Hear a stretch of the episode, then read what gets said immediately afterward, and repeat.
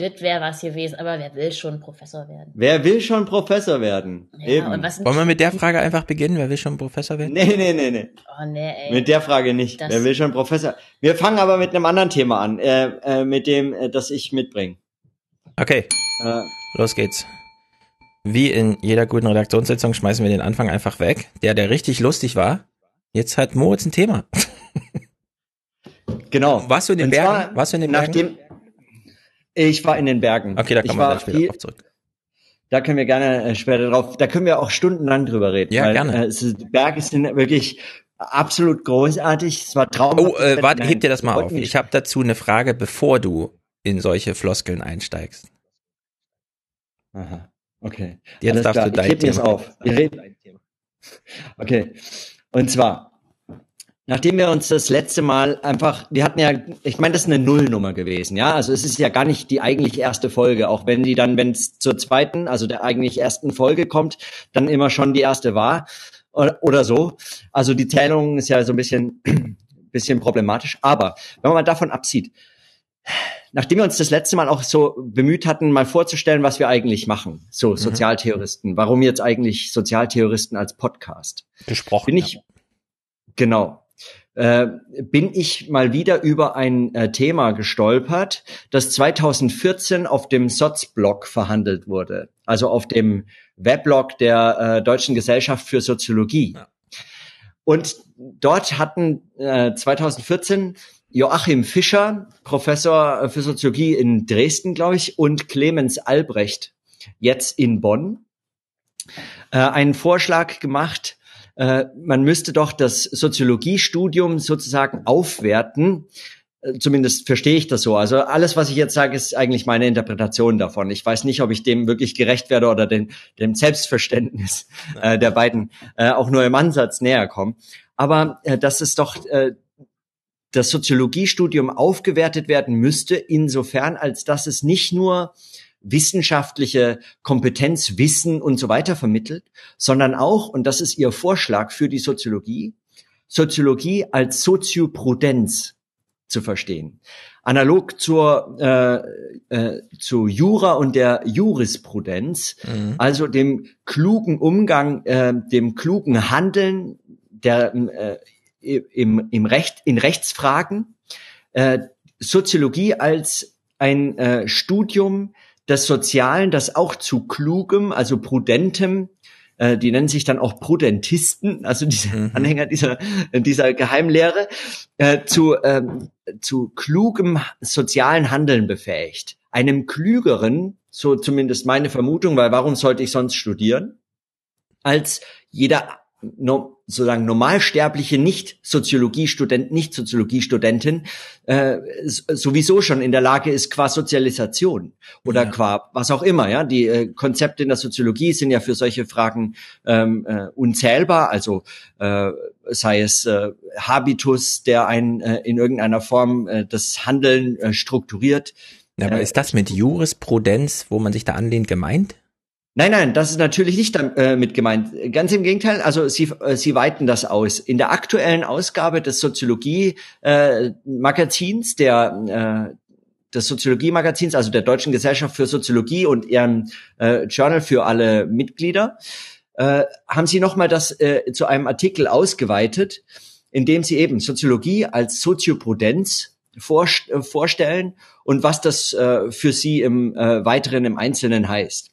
Unter anderem reagieren sie, wenn man zu der Einleitung und der, dem Aufbau dieses Artikels folgen kann. Wir können den ja auch verlinken. Also äh, ich habe so ein paar Links zusammengestellt von dem äh, von dem initialen Blogbeitrag äh, im Sotzblog, der noch online ist natürlich. Ähm, das Sozi der Artikel jetzt im Soziologie-Magazin, der ist äh, nicht online, ganz konsequent. Die Deutsche Gesellschaft für Soziologie hält ihr Magazin für nicht online publizierbar. Ähm, äh, das kann man natürlich nur in gedruckter Form, aber man kann ja mal fragen, vielleicht hat jemand ein PDF zum Beispiel, wer weiß. Äh, Äh, könnte sein, ja. also äh, dann, äh, dann könnte man sich das äh, zum Beispiel auch äh, zu Gemüte führen. Ja, aber Das ist sag ein mir ganz noch mal kurzer kurz zum. Kontext. Ist das wieder so Genau. ein Soziologen provozieren sich selbst, indem sie mit so einem Vorschlag allen anderen lehrenden Professoren unterstellen, sie würden völlig außer Acht lassen, dass die Studenten ja irgendwann auch mal jenseits des Seminars was mit ihrer Soziologie anfangen wollen? Ich, ich würde sagen, das ist äh, beides. Ähm, zum einen reagiert das, wenn ich das richtig verstehe, auf die äh, Bologna-übliche Forderung, dass man ähm, berufsqualifizierend in irgendeiner Form äh, auszubilden hat, zumindest in den Bachelorstudiengängen. Zum anderen aber auch, und das ist, da, da steigen wir jetzt eigentlich auch schon ein in die äh, Bewertung oder in die Kritik, ohne dass man wirklich darüber gesprochen hätte, was es jetzt wirklich meint dieses Sozioprudenz äh, oder dieses sozioprudente Handeln oder wozu es eigentlich befähigen soll. Aber es reagiert eben auch auf so einen selbstdiagnostizierten Bedeutungsverlust der Soziologie, den äh, der sie ja eigentlich begleitet, seitdem sie gibt. Ja, also zumindest wenn man mal von den Hochphasen äh, hm. der Soziologie im öffentlichen Diskurs also absieht. Aber auch das ist natürlich etwas, äh, was Professorinnen und Professoren, vor allem Professoren vermutlich, äh, sehr schwer auf der Leber liegt, dass sie nicht mehr so äh, wahnsinnig äh, wichtig sind für den öffentlichen Diskurs. Und, aber so, aber äh, darauf reagiert also auch dieser Vorschlag Sozioprudenz die Studenten und äh, Studentinnen der, der Soziologie, sie reagieren, sie, sie müssen doch zu irgendetwas befähigt sein, äh, was in irgendeiner Form klügeres Handeln in sozialen Kontexten äh, bedeuten könnte. Und darauf reagiert der Vorschlag, Soziologie als Sozioprudenz zu verstehen und als Studium tatsächlich auch mit zu berücksichtigen, dass es genau um solche äh, also dass es Module gibt und äh, Veranstaltungen, die genau darauf reagieren, also die tatsächlich explizit ein Sozioprudenz-Modul vorsehen. Ja, also Sie haben hier beispielsweise äh, schon äh, in, äh, Sie schreiben das hier, äh, 2014 hätten Sie diesen ähm, ein, ein Zweifach-Bachelor seit 2014 an der Universität Koblenz-Landau äh, Campus Koblenz ein Wahlfach im Umfang von 24 ECTS-Punkten, also European Credit Transfer System Punkten aufgebaut und äh, und da lassen sich erste Erfahrungen resümieren und ein Lehrbuch ist in Vorbereitung. Also das schreiben Sie in diesem jetzt erschienenen Artikel Januar 2018. Sie äh, Sie Clemens Albrecht, wenn man auf seinem eigenen Weblog schaut, also auch der hat ja, ne, also mhm. ganz wie wie wenige sonst ein äh, Weblog schon 2008 die ersten äh, Überlegungen zu Sozioprudenz vorgestellt. Äh, nicht Clemens Albrecht, Joachim Fischer, Entschuldigung. Joachim Fischer hat in seinem Weblog schon 2008 von äh, Sozioprudenz und dieser Idee gesprochen. Also es geht darum, Soziologie zu einem wirklich praktischen Studium umzustrukturieren, Aber das einem etwas bringt. Für mich klingt das so, als hätte man jetzt die Lehrforschung für sich entdeckt. Also ein, sagen wir mal, zwei Semester übergreifendes thematisches Zugreifen auf ein nicht soziologisches Problem mit soziologischen Mitteln, dass man dann auch mal bei Veranstaltungen mit Publikum nicht soziologischer Art aufbereitet, darbietet, vermittelt.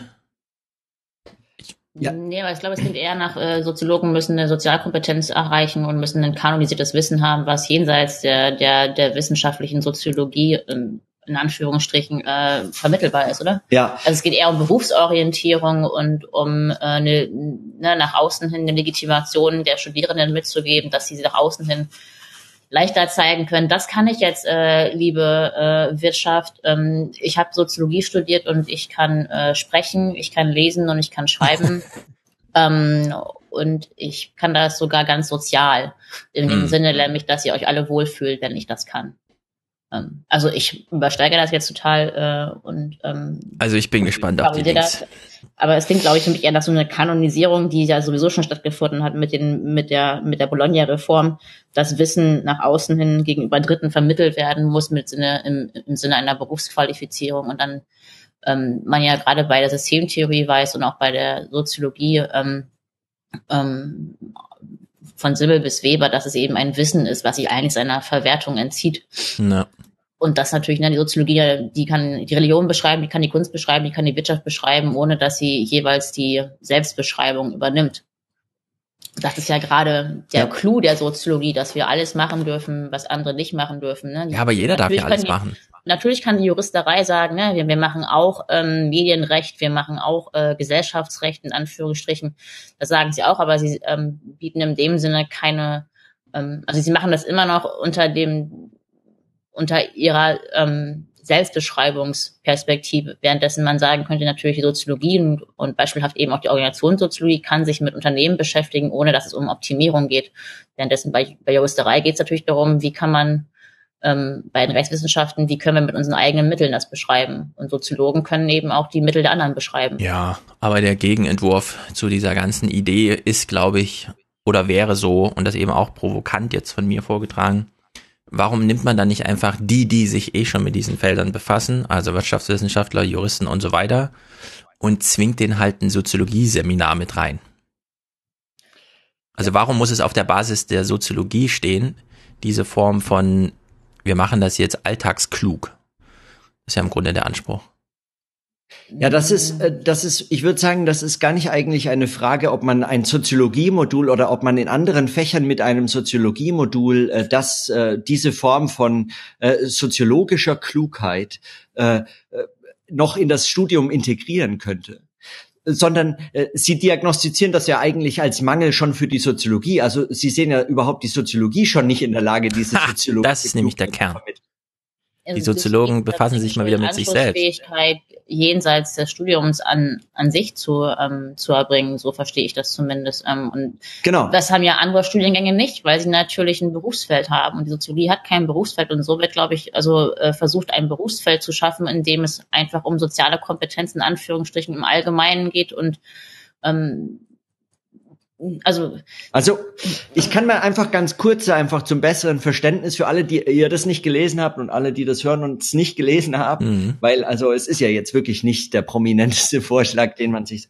Aber immerhin, also ähm, äh, kann ich ja mal ganz kurz äh, vor, äh, vorstellen, warum Sie, also es gab vier Argumente, die dafür sprechen, dass man das jetzt äh, integrieren könnte. Sie haben gesagt, vier Argumente für ein solches Konzept hatten, hätte hier mit Verweis auf eine Literaturstelle bei Joachim Fischer von 2013 hätten Sie vorgetragen. Die erste ist Weltklugheitslehren als vierte soziologische Denktradition äh, vorsoziologische Denktradition der Soziologie. Weltklugheitslehren, also Klassiker der Weltklugheitslehren. Äh, Sie zitieren hier Castiglione, Machiavelli und so, und so. Also das muss einen gar nicht so weit interessieren. Aber die, der interessante Prozess äh, oder der an, interessante Punkt ist ja, dass Sie sagen, die, diese Verhaltenslehren, die sind soziologisch bekannt. Also sei es vom Prozess der Zivilisation bei Elias, ähm, der sagen diese Zusammenhänge aber auch mit Bourdieu oder Marcel Mauss und Plessner und so, wen sie nicht alles bemühen ähm, äh, im, im, im weiteren Verlauf dann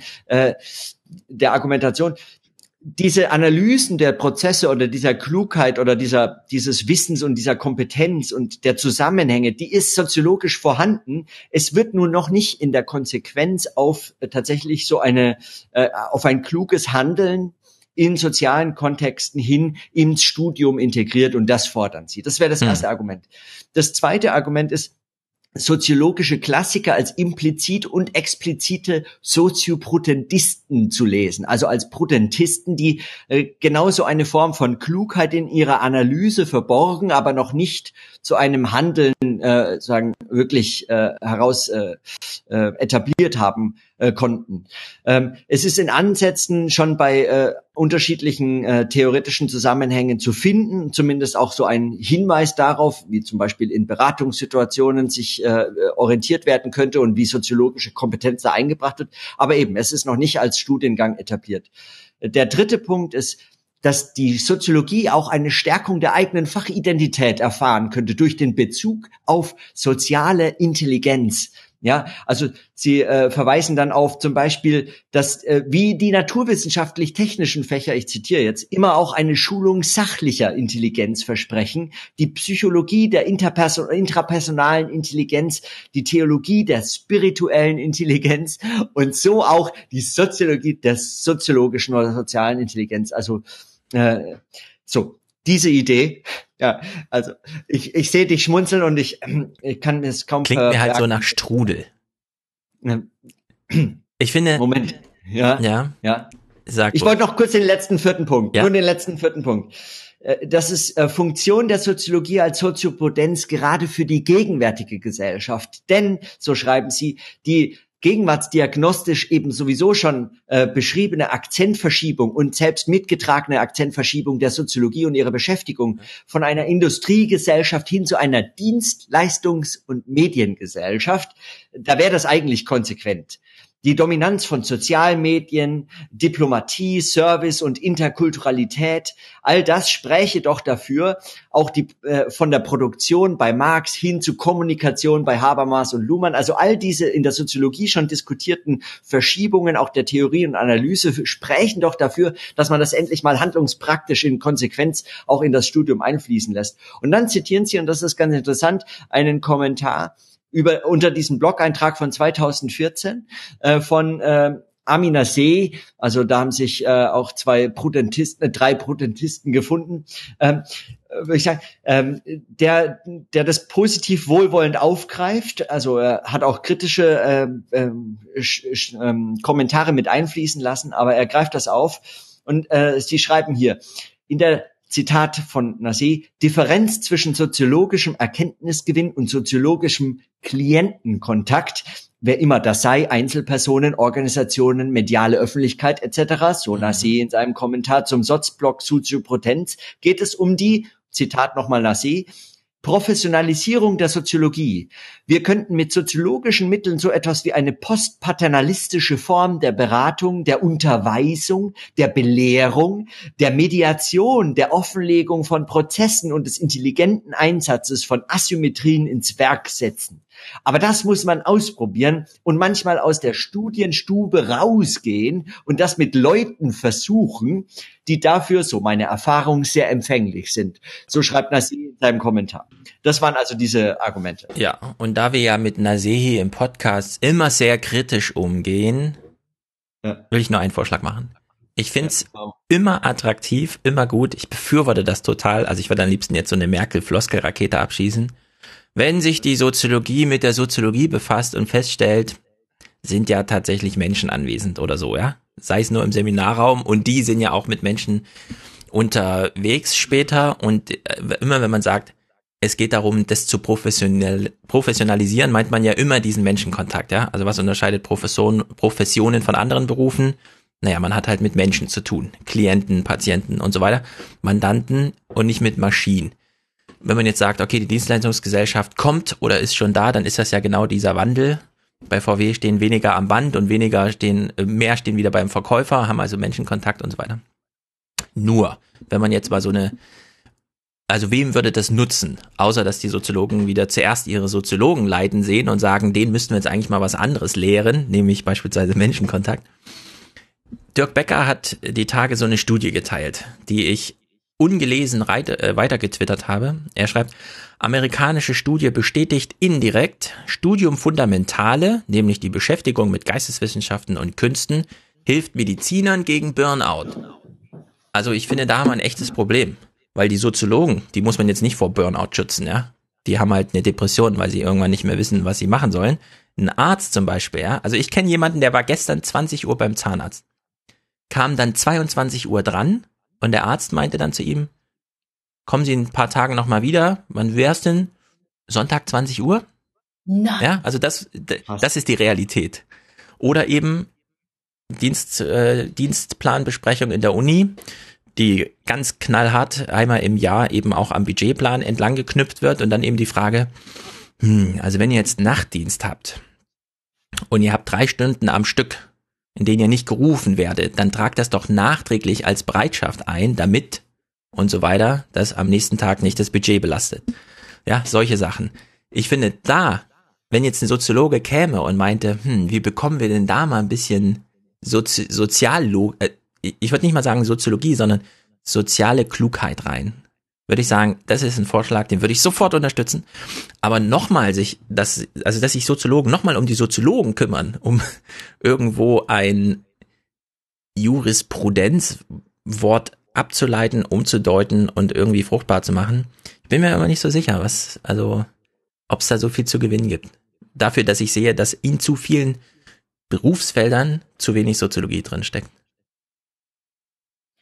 Also mein Eindruck ist auch, ich habe auch den Tweet von äh, Becker gelesen, ich habe ihn nicht geteilt. ähm, aber es ist, ist ja das allgemeine Problem, was glaube ich dabei zum Vorschein kommt. Ne? Wie kann man Soziologie verwerten, wenn sie außerhalb der Wissenschaft stattfindet? Ähm, und ich glaube, da hilft der, der, der Grundmodus ist dann eher eine empirische Forschung, empirische Probleme ganz konkret zu analysieren. Ja, wie kommt es eigentlich, dass da so eine Entgrenzung stattfindet von Mitgliedschaftserwartungen, wie du jetzt beschrieben hast, ne, bei so einem Arzt, der da seine Klienten, das Publikum, wenn man so will, schon mit entgrenzt und schon deren ähm, Zugriff auf deren Privatleben hat, äh, weil er selbst seine die die die Grenzziehung zwischen Beruf und Privat äh, nicht mehr ähm, managen kann. Äh, da kann, glaube ich, zumindest eine Organisationssoziologie äh, das sehr gut beschreiben äh, und ob sie jetzt sagt, was gut oder schlecht ist, muss sie ja gar nicht. Sie muss ja keine moralische Analyse machen, aber sie kann sehr gut zeigen, was da eigentlich passiert und äh, was das bedeutet. Ähm, und ich denke, das sind schon sehr große Fragen, mit denen man viel leisten kann. Ich meine, selbst die Psychologie ähm, ist, da sind die beschreibenden, ähm, also eine Beschreibung der, das, dessen, was da stattfindet, ist, wie gesagt, meistens schon eine sehr gute Anleitung für denjenigen ähm, zu verstehen, was er da eigentlich leistet, ja, nämlich zu sagen, und jetzt sind sie traurig beispielsweise, ja, wenn man mhm. in der Therapie ist. Und man merkt dann, ja, stimmt, eigentlich bin ich traurig. Ja, aber was dann die Therapie für diese Diagnose, ich bin traurig, ne, für diese Erkenntnis ist, das ist doch, äh, wenn man so will, ähm, in jedem Bereich ähnlich, ob es Beratung ist, ob selbst, also die, die, die therapeutische Beratung in Anführungsstrichen ist oder eine Organisationsberatung, was dann daraus folgt, okay, ihr setzt auf Tradition oder ihr setzt auf zu sehr auf Wandel oder ihr seid gerade ständig in, in, in Restrukturierung, äh, was dann daraus folgt, ist doch immer nach Maßgabe der einzelnen ähm, kognitiven, was auch immer, strukturellen ähm, Psychoprudenz. Äh, ja, zu leisten. Ja, die Psychoprudenz ist selbst keine Psychologie, also Psychologie ist selbst keine Psychoprudenz. Ja, siehst du, man bräuchte Psychoprudenz, aber von Soziologen angeleitet.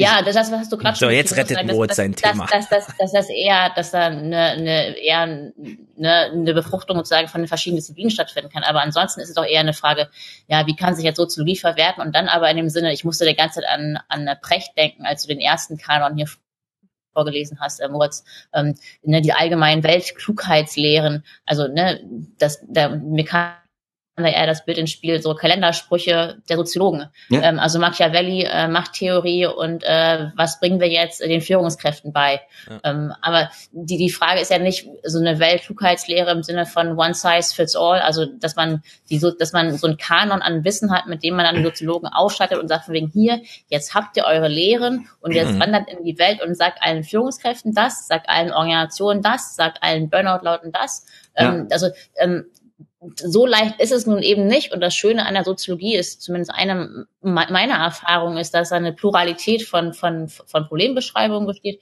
und eine Pluralität von Problemlösungsbeschreibungen. Und das gerade nicht die, die Selbstbeschreibung der einzelnen Disziplinen ist. Denn das ne, Jura kann eben, also ein Recht kann eben nur Rechtsprobleme sehen und kann sie auch nur mit rechtlichen Mitteln lösen. Währenddessen Soziologen zeigen können, warum in diesem Fall rechtliche ähm, Lösungsmöglichkeiten relevant sind hm. oder hier unternehmerische Lösungsmöglichkeiten relevant sind oder hier religiöse Fragen gestellt werden. Wir können als den Mehrwert, den ich zumindest darin gesehen habe im Studium, wir können sehen, wie, wie sich die einzelnen wissenschaftlichen Disziplinen oder Sichtweisen auf die Welt ähm, jeweils ver verhandelt werden in der Moderne und, und können sehen, wo deren Grenzen sind. Ja, man kann nämlich sagen, in einer Firma, ja, das Accounting hat diese Sichtweise und sie hat diese Sichtweise. Und man kann, wenn man so will, eigentlich über, hat man eine Art von Übersetzer statt. Eigentlich sind wir eher Linguisten. Könnte man ja auch sagen. Wir übersetzen nämlich die verschiedenen ähm, kognitiven und strukturellen Biases in den einzelnen Kontexten, äh, sei es Organisation, Interaktion oder ähm, äh, was auch immer dann mhm. nachher in der Wirtschaft stattfindet.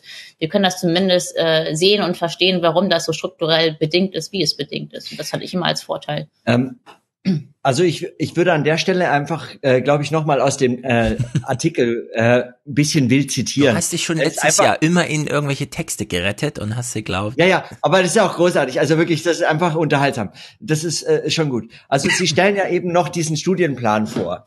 Mhm. Also das Thema ist noch nicht ganz erledigt, weil ich muss auch noch auf die Kritik eingehen. Und da ja, und du musst noch einen Brückenschlag zu, du hast ja von sprechenden Denken, wolltest du ja. Hm. Genau, eben, genau, absolut. Das ist, da, da will ich hin. Okay. Genau.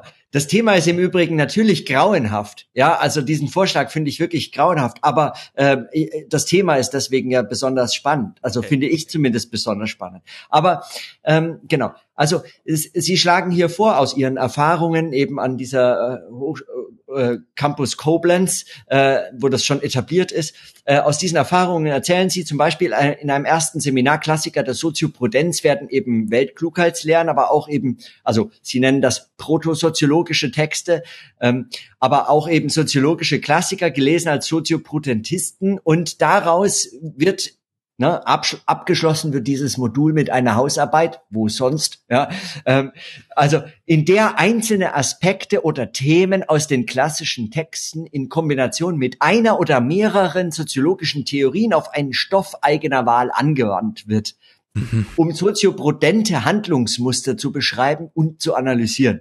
Die Erfahrungen zeigen, dass Studierende durch dieses Modul den historisch erweiterten Blick über die Gegenwartsgesellschaft hinaus sehr fruchtbar und originell anzuwenden lernen, indem sie Stoffe analysieren, die von Hip-Hop-Texten über eigene Erfahrungen beim Wohngemeinschaftscasting bis hin zu sozioprudenten Analysen von Thomas Manns Zauberberg oder der Desperate Housewives reicht. Also dieser Absatz, der ist doch einfach, das ist doch einfach, äh, also das ist doch Wissenschaftstext Gold. Wenn man dann ja. jetzt zum Beispiel wie ich gestern äh, noch in der Recherche Vorbereitung auf Amazon äh, oder einem Buchversandhandel seiner Wahl ähm, schaut, äh, was es denn zu Sozioprudenz gibt, dann findet man drei von diesen unsäglichen äh, Verlagen, die äh, Hausarbeiten veröffentlichen und dann für teures Geld verkaufen, die keiner lesen will. Drei Hausarbeiten zu eben diesem Thema, unter anderem Desperate Housewives und, äh, und zwei weitere, die ich vergessen habe. Ich habe einen Screenshot gemacht, nur damit wir... Ja, vom Zauberberg und äh, von der Wohn und Wohngemeinschaftscasting oder so etwas. Also dieses, dieses, das ist das. Das ist das Theoriemodul, Theorie und Analyse. Und dann ja, lass mich kurz einhaken. Das, das, ja. das ist schon der größte Fehler. Warum ist Desperate Housewives überhaupt ein attraktives Thema? Weil es viele Leute geguckt haben. Warum haben es viele Leute geguckt? Weil viele Leute abends gern G Steve Jablonskis Musik gehört haben. Stefan. Nee, achtet mal. Desperate Housewives hatte eine ganz einfache Logik. 40 Minuten irgendeine Geschichte. Und dann 5 Minuten Moral, weil die Tote hat ja immer noch erzählt. Und da ist die Musik natürlich ganz wichtig. Und ich wette, das spielte in keinem dieser Texte eine Rolle. Ähm, das weiß ich nicht. Ich habe weder Desperate Housewives als äh, Klassiker der Sozioproduktivisten äh, geschaut. Entschuldigung. Äh, ich habe auch noch nicht im Übrigen äh, den, den zahlreichen Empfehlungen von dir folgend Big Brother als äh, soziologisches Einführungsseminar äh, geguckt. Ähm, auch das Für alle, die das interessiert, also, Big Brother 16, damit müsst ihr einsteigen. Nur als. Alles klar. Vielen Dank. Mal wieder, mal wieder notiert und weg. Also, und ähm, genau, es führt aber noch in ein Praxismodul, das möchte ich zumindest nicht vorenthalten. Also es geht dann um sozialpsychologische Wissensbestände, die dann äh, trainiert werden. Ähm, zum Beispiel eben ethnografische Methoden der Feldforschung, aber auch um erhöhte Aufmerksamkeit und Beschreibungsfähigkeit für die Beobachtung sozialer Wirklichkeit auf allen Ebenen des Alltagshandelns. Studierende lernen und trainieren weiter mit unbekannten Personen und Gruppen Gespräche zu beginnen und zu lenken und dabei auf komplexe soziale Dynamiken zu achten. Mhm. Auf der Grundlage dieser Fähigkeiten müssen die Studierenden dann einen geselligen Abend planen und durchführen. Einen geselligen Abend. Hallo, die wollen so ein und einen Freitag machen äh, für es ist unglaublich. Das also, ist Soziologie in Koblenz, dann, ja. Das ist, wirklich das ist Soziologie als Sozioprudenz. Und ich möchte noch ganz kurz den letzten Absatz hier erwähnen, mhm. weil äh, dann, äh, dann wird klar, was für ein brandheißer Entwurf das eigentlich ist. Aber eine kurze Einmerkung, ja. ich meine, Methodenkenntnisse finde ich wirklich wichtig. Ne? Also finde ich auch. Unabhängig jetzt von so einem geselligen Abend. Aber äh, den geselligen Abend finde ich wahrscheinlich schon das Schönste ich, an dem Studium. Und, und das wäre, glaube ich, auch mal eine, eine, eine gute Herangehensweise, scheint mir zumindest, dass man mit den, also wie in so einer Lehrforschung, wie Stefan anfangs auch erwähnt hatte, ja.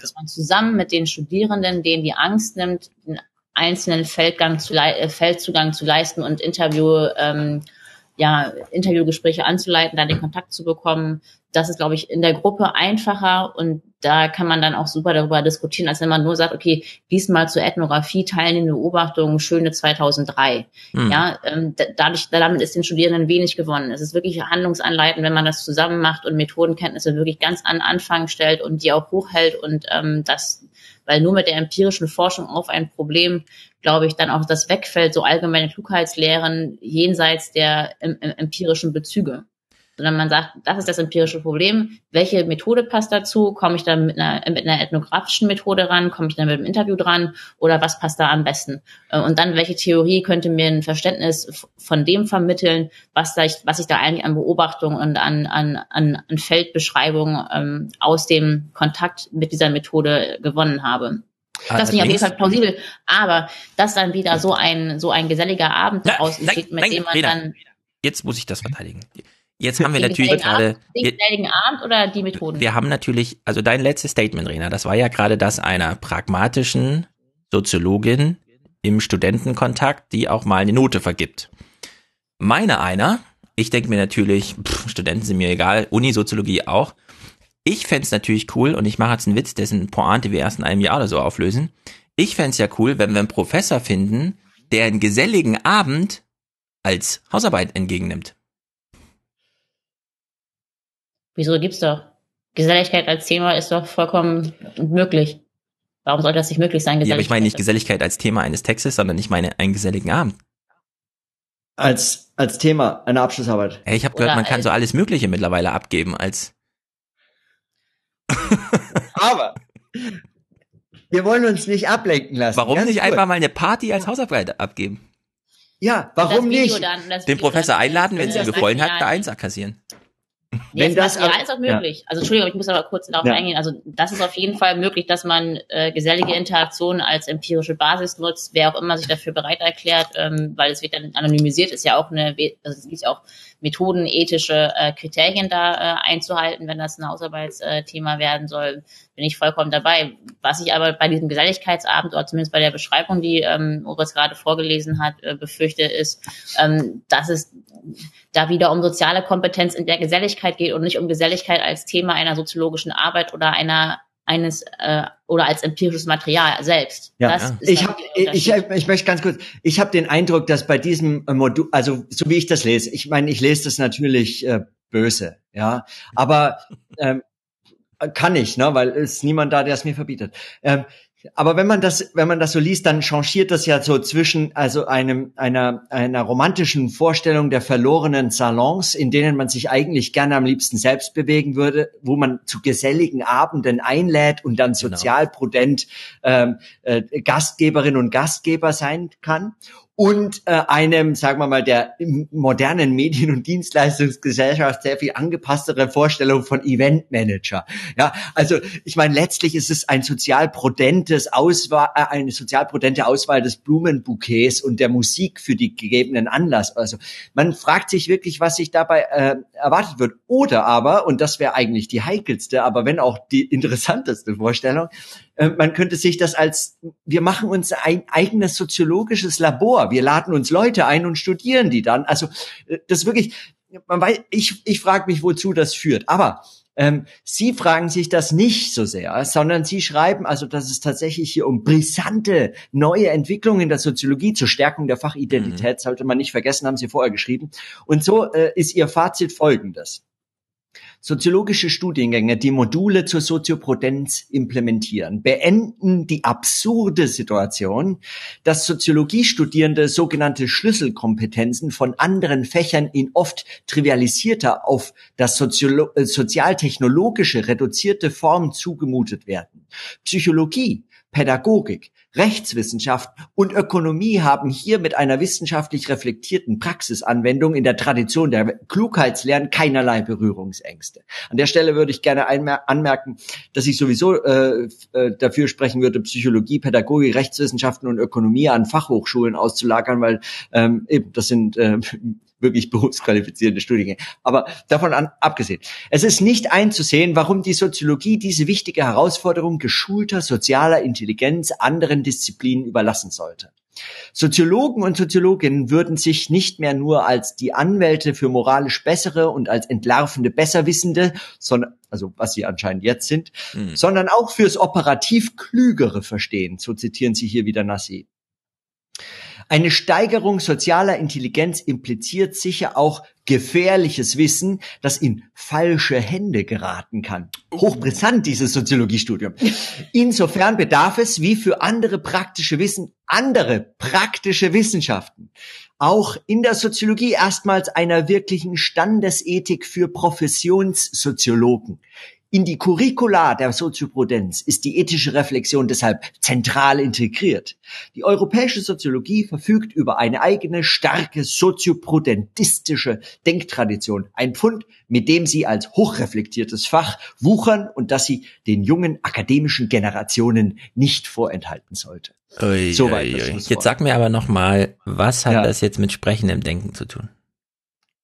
Also warum, warum du, du kamst ja, hast ja am Anfang, wolltest ja anschließen an die äh, vorhergehende sprechende Denken-Ausgabe.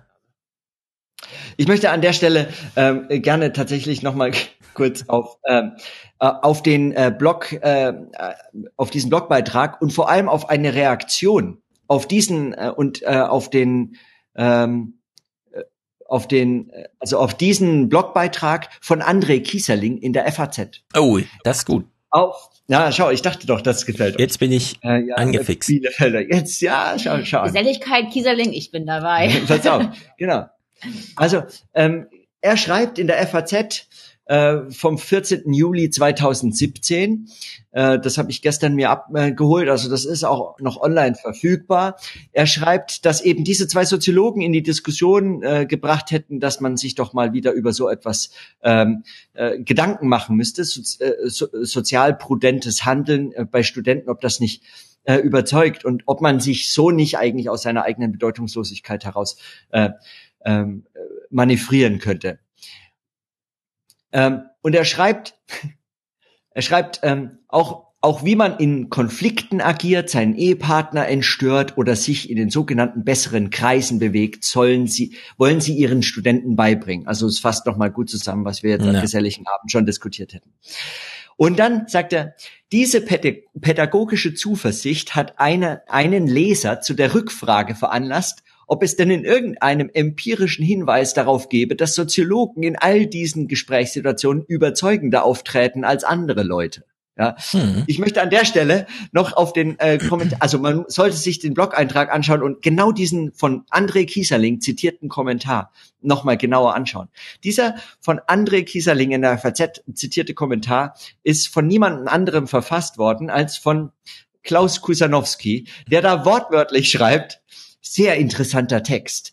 Gibt es bereits empirisch-soziologische Studien, die zeigen, dass die soziale Intelligenz in Universitäten, insbesondere an soziologischen Instituten, größer und überzeugender ausgebildet ist als anderswo? Also, wenn sich das empirisch-soziologisch zeigen würde, müsste man diesen Vorschlag sehr ernst nehmen. Warte mal, warte mal. Also, Klaus Kusanowski hat im Internet was dazu kommentiert und Kieserling hat ja. das aufgegriffen und in der FAZ zitiert. zitiert.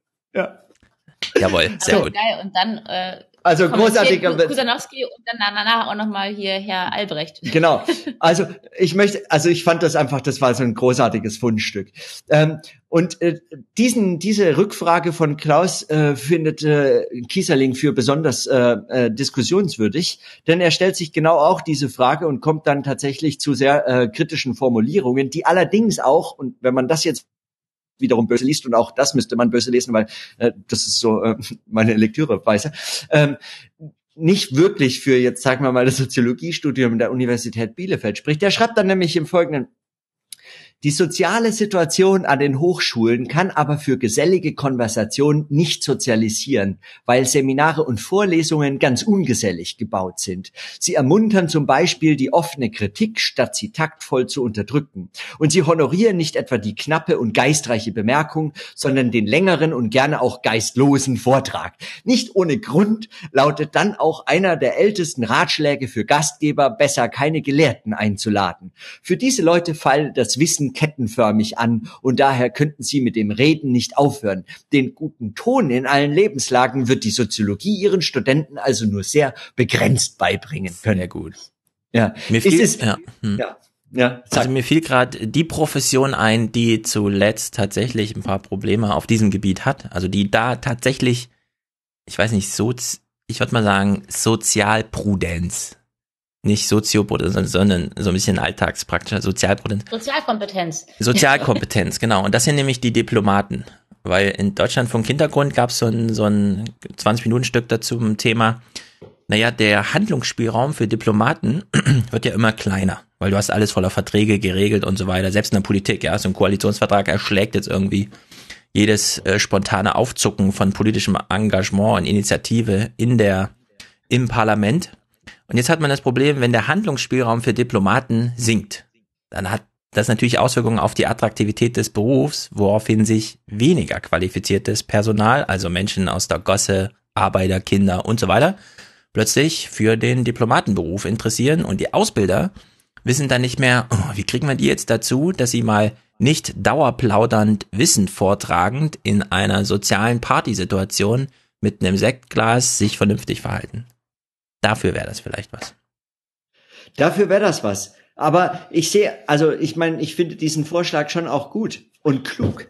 Aber er lässt natürlich die Frage offen, ob das nicht, ähm, also bei, bei Kieseling jetzt, ja, ob der geistlose Vortrag denn etwas überhaupt erstrebenswertes auch in wissenschaftlichen Kontexten sein kann. Also wenn er äh, für die Uni Bielefeld kann er vermutlich auch nur sprechen, weil also er ist ja mhm. jetzt da schon länger. Ähm, aber an der Universität Bielefeld ist er doch als zum guten Ton des Studiums gehörend äh, beobachtet, dass es mehr und mehr geistlose Vorträge und kettenförmige Konversationen von äh, laufend heranwachsenden soziologischen Klugscheißern gibt dann fragt man sich ja schon, ob das nicht auch selbst an dem Zweck der Soziologie oder an dem Studium oder Wissenschaft als Beruf, ich meine mal Weber lesen, äh, kann man hier an der Stelle schon empfehlen, Wissenschaft als Beruf ist eben was anderes sowohl als soziologische äh, Sozioprudenz, aber eben auch etwas anderes als ein geistloser Vortrag oder die noch 100 Millionenste Abschlussarbeit oder gar Promotion zu irgendeinem vollkommen schwachsinnigen Aber Thema, das kein Stell dir mal vor, vielleicht verändern sich ja die Promotion und man muss bald nicht mehr einen Text abgeben, sondern hat die freie Auswahl. Genau, das wäre natürlich. Und stell dir mal weiterhin vor, dass soziologische Kompetenz auch heißen könnte, dass man tatsächlich in Gesprächsformaten, wie beispielsweise in Podcasts, oh, miteinander Stell dir mal vor, man bräuchte dafür nicht mal zwei Leute, sondern man macht es einfach im Monolog. Und stell, stell dir mal vor, man macht es aber zu dritt und man nennt das dann Sozialtheorist. Oh ja, das wäre natürlich auch eine Idee. Besucht sich und Apropos. übt im sprechenden Denken zu soziologisch interessanten Fragestellungen der aktuellen Gegenwart ich hab eine. der unseren Gesellschaft. Und das war, und ich will es nur abschließen, das war die Überleitung äh, zu unserem Podcast. Und ich denke, darum geht's. Also das gilt es auszuprobieren. Das muss man nicht studieren. Dazu braucht es auch kein, da braucht es auch kein, äh, kein, kein Modul für Sozioprudenz, nee. sondern eine solches äh, im Gespräch äh, nicht nur geistlos über etwas nachdenken können, ein Gespräch führen, äh, am Laufen halten, interessante Punkte einbringen, ich über Beobachtungen gemeinsam sprechen und so. Das muss man praktisch machen und dafür genau. leben. Man Aber es wäre auch eine Ethnographie von, von äh, Selbstzeugnissen äh, in audiovisueller Form. Ja, auch das. Das wäre genau. vollkommen, also das, mir geht's ja nur darum, ne, alles als empirisches Material zu behandeln, finde ich super. Nur dann die Frage, was dann das Programm ist, mit dem man das empirische Material behandelt. Da kann es nicht um so einen Einheitskanon gehen und nicht um so eine Fachidentität und so Klugheitslehren, die für, wie gesagt, für alle Zwecke äh, sinnvoll sind, sondern da sollte man ja. diese methodische Offenheit bewahren, die empirische Offenheit und die theoretische Offenheit. Und das ist doch gerade das, was ja. Soziologie ausmacht, mhm. nämlich keine Prudenz und kein, man hätte es ja auch nennen können, Soziolosophie oder Soziomanagement. Das wäre das, das gleiche, was rausgekommen. Die Professoren, die Moritz da zitiert hat, die machen ja einen Vorschlag für Unisoziologie. Und ich würde sagen, weil das läuft ja wieder darauf hinaus, es gibt halt ein Seminar zum Thema mit irgendwelchen europäischen Klopunkten oder so. Ich würde ja sagen, dass was man wirklich braucht, um, wenn man da ein Defizit feststellt, da wieder rauszukommen aus diesem Loch, um wieder handlungsfähig und berufstauglich zu sein, wäre gerade nicht ein Seminar, sondern nur der Wunsch nach einem Seminar, der ihm aber in der Uni nicht erfüllt wird, so dass man sich zu Hause hinsetzt und sagt, scheiße, was mache ich denn jetzt mit dieser Soziologie? Und dann kann man schreiben oder drüber sprechen oder sonst irgendwas machen. Und am Ende genau. wird man ein Partyorganisator und der Beste. Ja, Und, und kann man ja auch werten. Wunderbar, wenn man vorher Soziologie studiert hat und man denkt, man kann das gut und gewinnbringend einbringen. Wunderbar. Das zu entwickeln ist halt eben auch, die Aufgabe. Aber das ist eben nicht Wissenschaft als Beruf und dafür auch kein Soziologiestudium. Das ist ein, äh, das ist eben ein, ein Studium einer, einer wissenschaftlichen Disziplin. Theorie, Methode, Reflexion, Beschreibung, Analyse und zwar nicht geistlos ja, also ich meine, selbstverständlich kann man das beklagen, aber diese Geistlosigkeit von Vorträgen, die in Seminaren nicht nur äh, gefunden, sondern auch tatsächlich gelehrt wird, äh, der gilt es anders als äh, durch ein Modul der Sozioprudenz zu begegnen. Der gilt es äh, sagen Studierende zum Schreiben und Sprechen zu, ähm, zu, sagen, zu befähigen und das selbst auszuprobieren. So wie eben der Sozialtheoristen als Weblog angefangen hat und so wie auch äh, dieser Podcast, so wie ich ihn zumindest verstehe und so wie wir in, so Gespräche führen. Kapitelmarke. Jetzt machen wir mal Sozioprudenz, oder Rena, willst du noch was dazu sagen? Ja, vielleicht nur für uns. Ich meine, das Problem ist ja auch bei dem ganzen, also das sind mal die Bedingungen des, des Wissenschaftsbetriebs in Anführungsstrichen. Ja, es werden Seminare gehalten, es müssen Qualifizierungsmaßnahmen getroffen werden und muss die ja müssen so irgendwann nochmal benotet werden.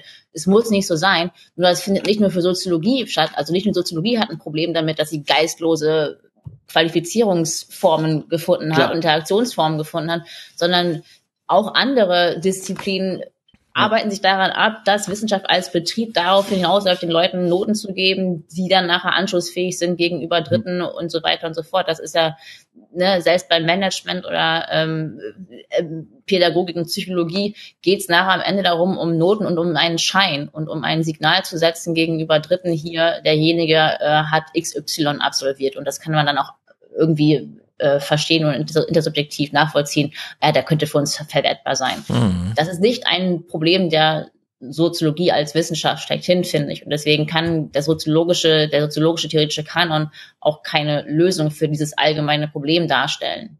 Und deswegen machen wir das jetzt mal, was am klügsten ist. Wir reden als Soziologen nicht mehr über die Soziologie, sondern suchen uns ein anderes Thema. Sehr gut.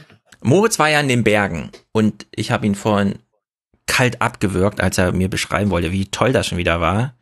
Denn was mich eigentlich interessiert, ich war ja auch schon oft in den Bergen und ich weiß, da ist schön und so. Ich will aber trotzdem mal, weil es gerade diese Woche, ja, ich guck so Mittagsmagazin, esse meine Frostertüte und stelle plötzlich fest, aha, okay, Sendung Minute 35. Sie gucken jetzt in ihrem Stehsatz, was haben sie denn da noch? Also irgendeine Reihe, der Journalist war auf dem Berg, hat mit den Leuten auf dem Berg gesprochen und natürlich stellt er dann so eine Frage. Also wir hören uns das mal so eine Dreiviertelminute ungefähr an.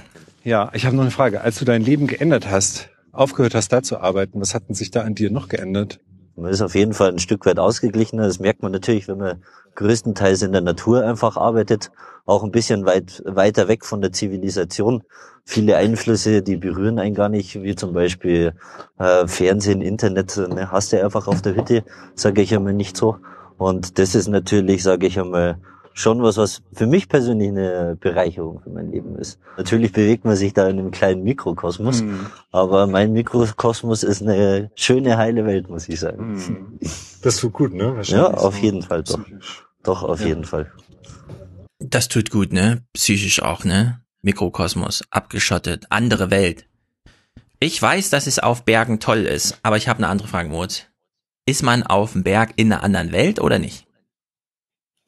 Also ich kann das äh, nicht beschädigen. Also ich weiß nicht, man müsste natürlich vielleicht noch mal ein bisschen höher raus. Ja, jetzt letzte Woche war ich äh, im im Kanton Appenzell das ist im Übrigen tatsächlich eine schöne, heile Welt. Wunderschöne kleine Häuschen, alles sehr niedlich, touristisch hoch, äh, hoch erschlossen und aufbereitet für all die strömenden, mhm. strömenden Besucher, die dorthin kommen und so. Aber selbstverständlich waren wir auf einer Hütte, zu der man jetzt nicht mit dem Auto fahren konnte, weil es war natürlich zu stark verschneit. Aber wir haben natürlich unser Internet mitgenommen. Wir sind dahin, um zu arbeiten. Wir waren in überhaupt keiner anderen Welt, sondern wir waren genau in dieser Welt. Wir haben an unseren Arbeiten weitergeschrieben und wir hatten so ein wunderbares äh, kleine, äh, kleinen mobilen Router, der über äh, mobiles mhm. Internet äh, alle mit Internet versorgt hat. Wunderbar. Man hat abends auch Netflix schauen können. Wo war die andere Welt? Es war wunderschön, verschneit, wenn man morgens raus äh, trat dann gut, man musste Holz hacken, um den Ofen einzuschüren äh, und man äh, hat eine traumhafte Sicht über die und man hatte etwas laufen müssen, um zum nächsten Laden zu kommen, aber das war natürlich absolut dieselbe Welt.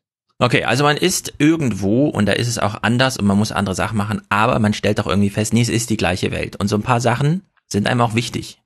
Internet zum Beispiel, ja. Also so wie er hier anfängt, dieses, diese Romantik. Ich glaube, der war so, ihn haben die Berge in diesem Moment weniger beeindruckt als die Fernsehkameras und er wusste, das ist für das ARD Mittagsmagazin. Also hat er irgend so eine Romantik erzählt. Jedenfalls. Und damit will ich Trump-Soziologie jetzt einläuten. Eine Welt. In welcher Welt lebt dieser Trump? Da wir allerdings äh, hier große Westworld-Fans sind und Westworld bzw. HBO sich entschieden hat, mh, hm, Super Bowl, komm, da mieten wir uns auch mal 30 Sekunden Werbung für eine Million, äh, 5 Millionen Dollar. Sie haben ja dann, dann einen neuen Trailer vorgestellt. Kennt ihr den Trailer schon, den, den neuen Westworld-Trailer? Okay. Dann sperrt die Ohren auf. Ihr müsst ihn nicht sehen. Wenn ihr ihn sehen wollt, könnt ihr in Watch Together gehen. Ansonsten seid ihr soweit. Ja, wir sind soweit. Kannst starten, kannst starten. Also, Kannst Ja, starten. auch gemacht, wir haben ihr, ihr guckt ja jetzt zum allerersten Mal diesen Westworld-Trailer. Ah, Ich jetzt möchte euch voll. aber ermahnen, lasst euch nicht zu, also nicht dahin treiben jetzt, ja, das ist wieder mit, Musik ist wichtig, Bilder sind wichtig. Ich will aber, dass wir darauf achten, wie wird mit den Worten World umgegangen, Mhm. ja, Welt, our, your, this world. Dann Okay, nicht triggern. Äh, nee, nee, ich will nur, dass ihr darauf achtet. Dann Ja. Leben und Tod und Lüge und Wahrheit. Ja, das ist wichtig, um dann über Trump sprechen zu können. Ich finde, das ist die eigentliche Einleitung, um sprachfähig zu sein zum Thema Trump, also Westworld. Ich fahr mal ab. Look at this world. This beautiful world. We built this world together. A world where dreams come true.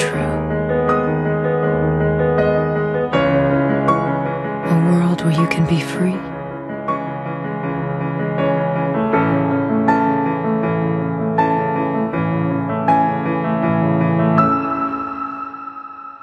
But this world is a lie.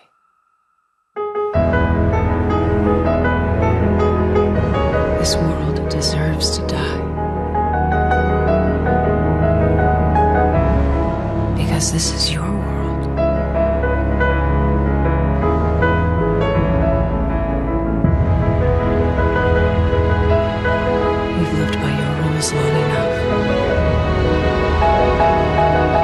save this world.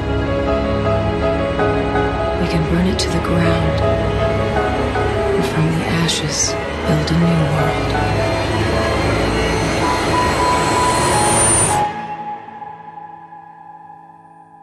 Our world. So. Also. Die Welt. Moritz ist ja zum Beispiel aus der ersten Staffel ausgestiegen und dachte, geil, jetzt kommt die Samurai-Welt und dann kommt im Grunde nochmal das gleiche wie in der ersten Staffel, nur mit einer anderen Welt. Und jetzt sehen wir hier, nee, es geht um die Welt. Aber die Frage ist, welche Welt? Eure Welt, unsere Welt, diese Welt, diese Welt, die wir gemeinsam gebaut haben, aber die wir euch jetzt wegnehmen. Und ja, also solche Verdrehungen werden jetzt anscheinend irgendwie wichtig. Ja, oder Mhm. noch, dass dann die, unsere Welt entsteht aus deiner Welt. Ja, genau, das ist dann noch das zweite Leben und Tod, ja. Also und auf der Asche deiner Welt. Also Menschen, genau, Menschen sterben und nehmen ihre Welt mit und genau deswegen werden sie getötet, damit aus dieser Asche eine neue Welt entsteht, nämlich unsere Welt. Und dann hat sie natürlich auch noch äh, Lie mit eingebaut, im Sinne von, diese Welt ist eine Lüge und jetzt bauen wir eine wahre Welt oder so, ja. Also es ist sozusagen, in, im Trailer steckt schon wieder alles drin. Wir können Vorfreude auf 100 stellen und werden wahrscheinlich nicht enttäuscht. Und jetzt zu Trump. Donald Trump äh, ist ja nun Präsident. Und das heißt, er ist der im Grunde berühmteste Mensch in dieser Welt. Gleichzeitig behauptet diese Welt immer, der Trump lebt ja gar nicht in unserer Welt. Der lebt ja so in seiner eigenen Welt und so. Ja, das ist ja, der hat ja mit uns gar nichts zu tun. Der lügt immer nur und lässt auch sonst nichts an sich ran. Und deswegen will ich mal auf ein paar Autorensachen eingehen, die hier doch ganz entscheidend sind. Zuallererst äh, David K. Johnston heißt der Herr. Der ist, und ich sag mal so, wir hören uns das zuerst an, was er sagt zum Trump. Er hat ein Buch über Trump geschrieben und ist dann in einem Podcast zu Gast. Und für mich ist das eigentlich so ein Ausschaltimpuls, das, was er sagt. und wir hören dann trotzdem mal weiter. Aber wir steigen erstmal ein mit sozusagen der unattraktiven Seite von so, wie kann man eigentlich einen Podcast über Trump machen? Naja, man regt sich halt maßlos auf, wie jeder andere auch. David K. Johnston, thank you so much for taking the time to stop by today. Well, Nick, thank you for having me on. Are you uh, enjoying your time in LA? You know, I moved away 30 years ago, and now I'm back. I see the city has changed a lot. It's all because of Trump's climate change. of course. All right, let's jump right into it. You have a new book out called It's Even Worse Than You Think What the Trump Administration is Doing to America, which is on the New York Times bestseller list. Um, and uh, I read it the last couple of days. It's fascinating and terrifying. Um, one of the things, let's just start right away. Um, you know, we've had a lot of, we've had 45 presidents, of course. Uh, we've had some pretty bad presidents. Do you think, even going all the way back to, you know, some of the, the worst in, in history, do you think Trump will be remembered as the worst president in U.S. history for, for a time to come? Yeah, I, I think generally we don't get a good view of presidents till 40 or 50 years after they're gone. But um, history is not going to look at all kindly on Donald Trump for one simple reason. Every previous president, good ones, bad ones, middling ones, murderous, racist ones like Andrew Jackson, whose picture hangs in the Oval Office now, all did what they thought in their time was what would make America better.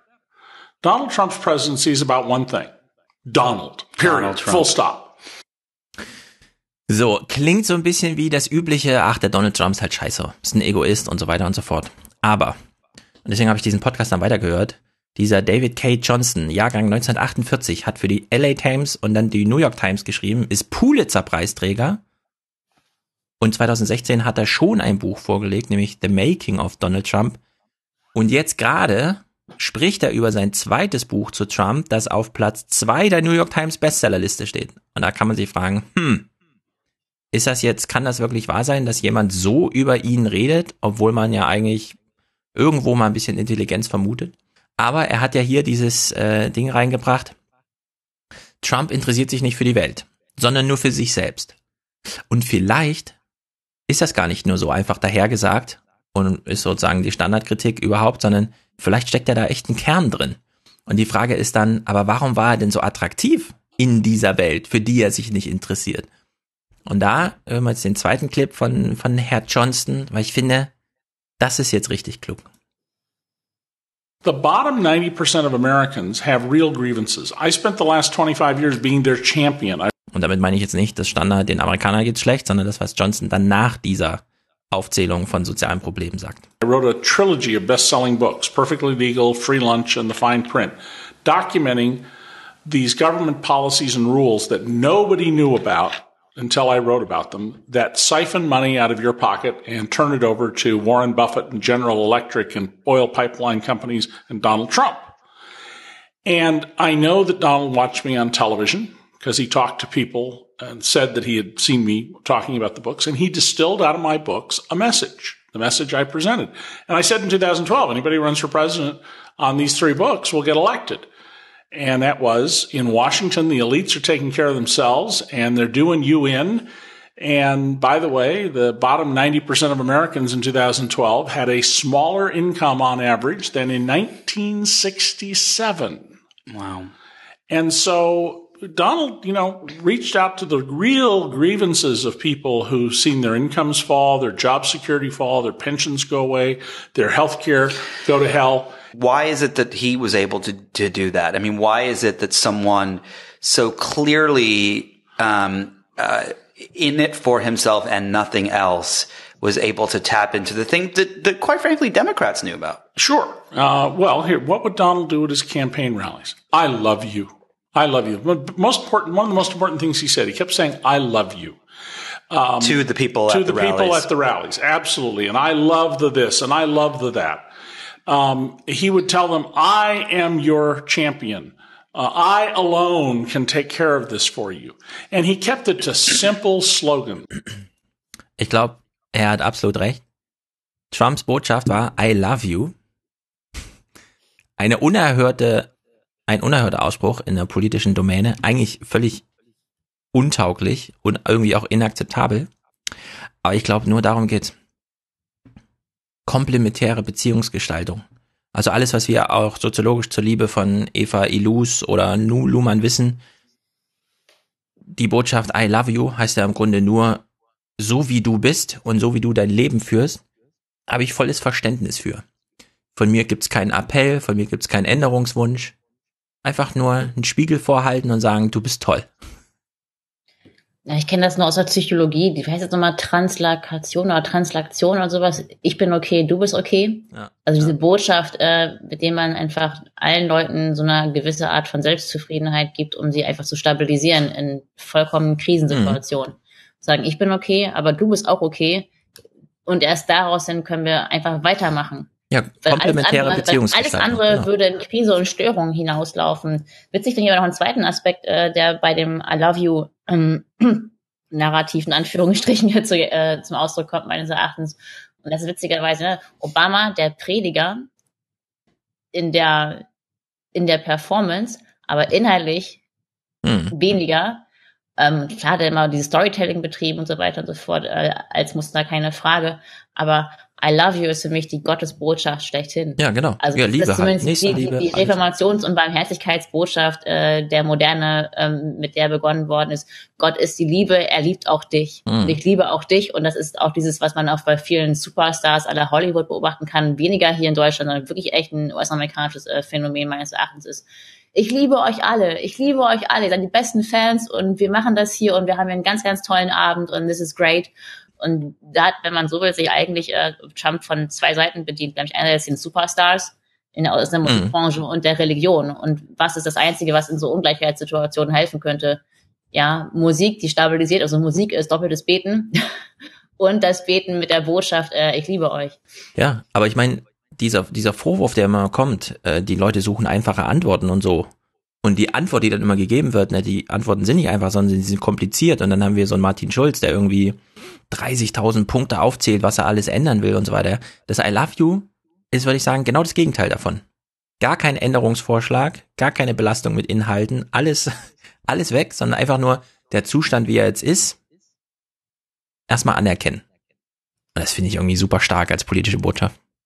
Also, mir sind auch so ein paar Dinge noch eingefallen. Zum einen, die Ausgangsfrage war ja, warum ist Donald Trump damit eigentlich so erfolgreich? Er startet ja natürlich erstmal mit seinen Büchern und sagt, wer auf diesen drei Büchern seine äh, Kampagne aufbaut, der wird gewinnen. Das ist natürlich eine sehr arrogante Ihr des Autors auch, ne? Sehr bescheiden. Also Ja, wenn ihr genau. meine drei Eine Bücher lest, werdet ihr Präsident. Ja, genau. Ähm, das gilt natürlich nicht für jeden. Das gilt, würde ich sagen, für praktisch keinen. Praktisch überhaupt niemand, der diese drei Bücher liest und sich dann entscheidet, na okay, dann kann ich ja auch Präsident werden. Das habe ich im Fernsehen gesehen. Der Herr hat es zu mir gesagt.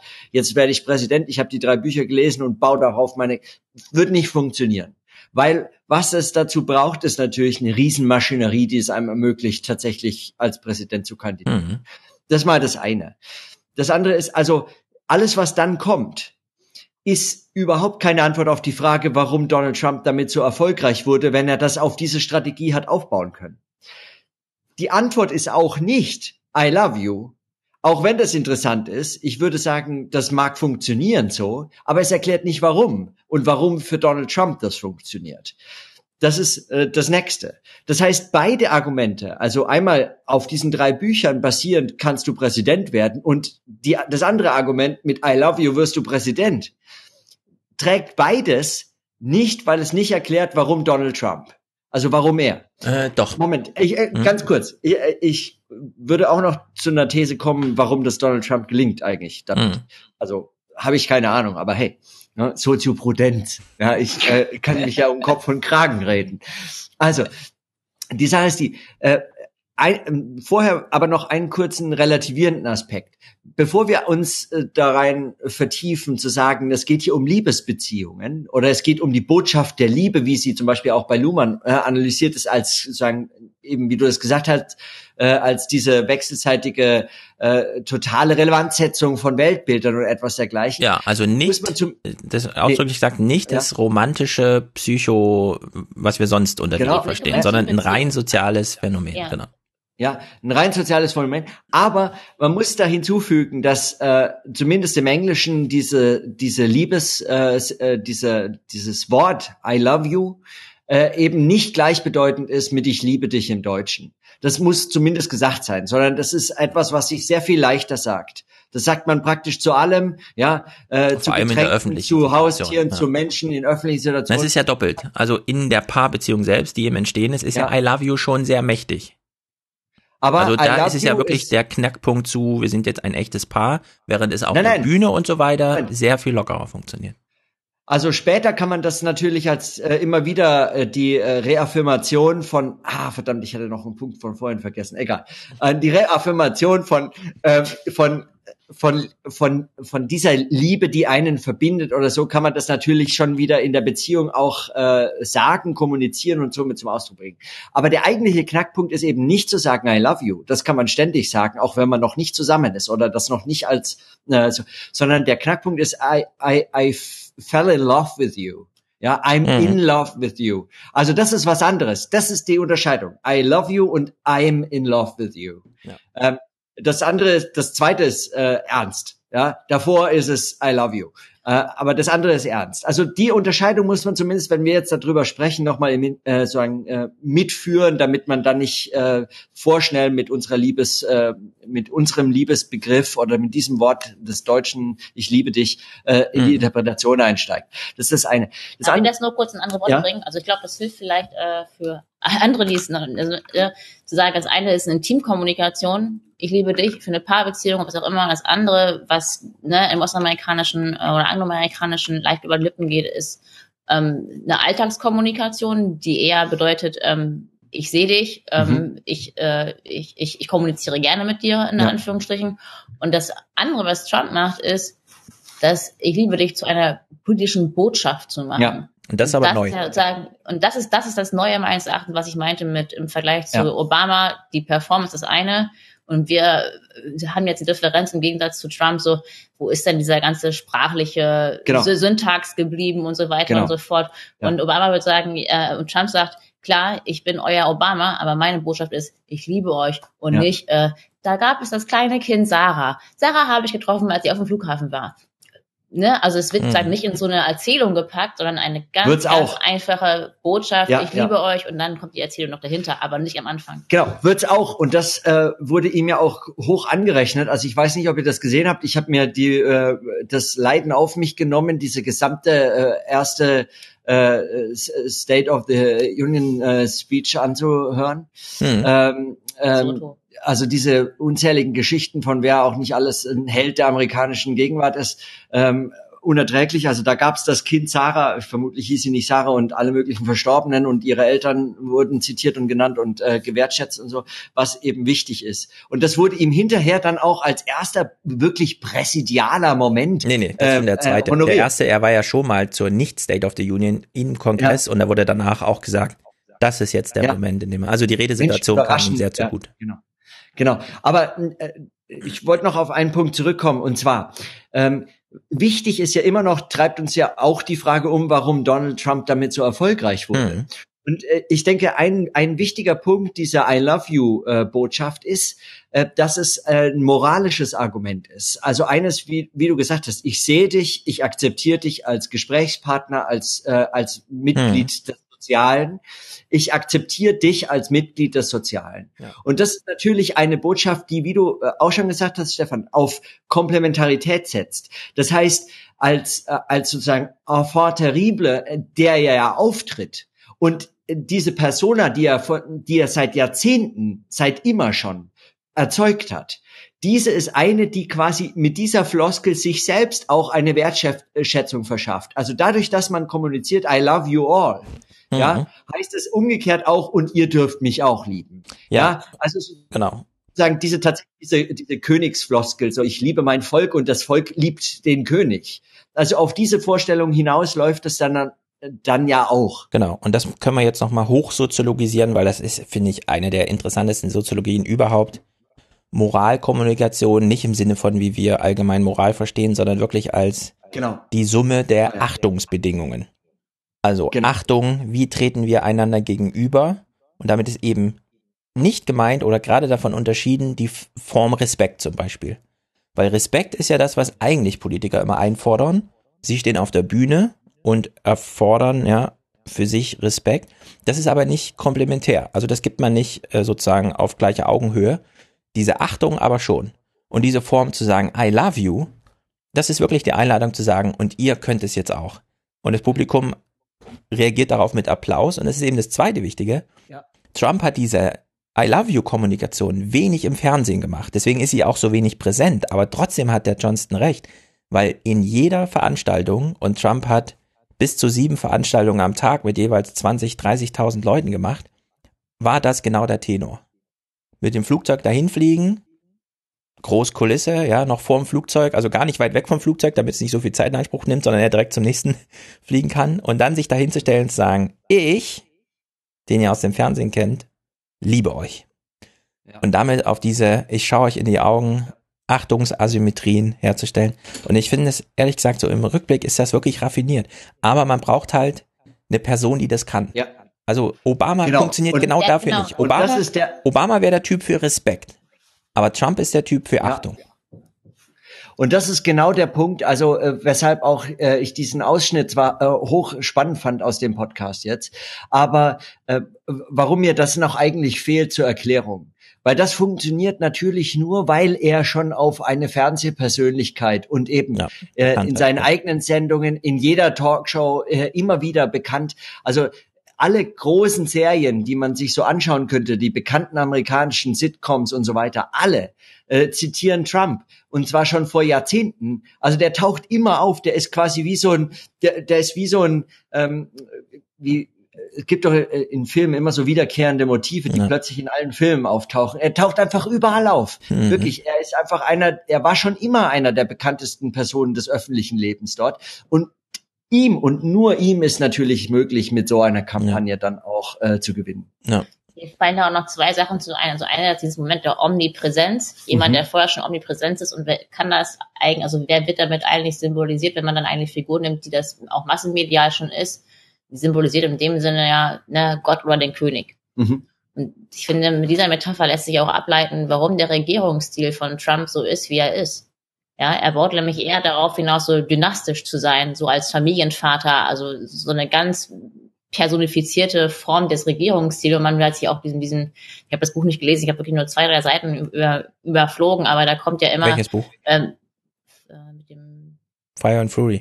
Genau, Ja. genau. Sorry, das fällt mir gerade nicht ein. Ähm, da merkt man ja auch, ne, da wird ja beschrieben, äh, wie, wie bürokratielos er eigentlich ist, wie wenig Verständnis er für die administrativen Abläufe im White House Ja, dazu hat. kommen wir jetzt mal, genau. Also, Genau, und ich wollte das nur noch Mhm. kurz führen. Und man merkt man, wenn man eben der Vater der Gott ist, der liebt und auch Gegenliebe ähm, erwarten darf, weil darauf stabilisiert sich ja eben diese ganze ähm, Beziehung und auch die, die, ähm, das, das Motiv, äh, dass man die Menschen stabilisiert in einer Krisensituation, statt zu sagen, ähm, ich bin jetzt der Arme und ihr seid auch arm. Man hätte ja auch sagen können, wir suchen einen Präsidenten, der ist genauso arm wie ihr. ja, der ist so ein Jesus. Aber nein, wir nehmen nicht Jesus, sondern wir nehmen Gott. Wir nehmen Gott gerade deshalb, ne, weil er eigentlich damit auch ein Programm machen kann, ohne es zu konkretisieren, ohne es in, in, in irgendeine spezifische Handlungsanleitung zu bringen, sondern einfach zu sagen, Achtung, ich liebe euch, also Achtung im doppelten Sinne, äh, und ihr könnt mich lieben und ihr könnt mich lieben, also da bin weil ich bin euer. Vater Ja. und mein Regierungsstil ist dann eben auch, wenn man so will, das Programm, was ich habe, ist nur mein Regierungsstil. ja, Also also meine die, Person. Ja. Also nur meine Person und die Interaktion statt irgendwie, was sind die Etiketten, was sind die, was sind die ähm, or- organisatorischen Regeln, was sind die dipl- diplomatischen Regeln, alles kann er ignorieren. Mit dieser Ja. Botschaft und mit diesem Programm. ja, ich würde dem trotzdem widersprechen. Ähm, also bei Trump ist es gerade nicht der König, der Gott, der Kaiser oder sonst irgendwas, sondern es ist eben, das ist dieses Bild, ein ganz normaler Mensch, nur mit mehr Geld. Der mit dem mehr Geld genau das machen würde, was normale Menschen auch mit mehr Geld machen würden, wahrscheinlich, wenn sie es hätten.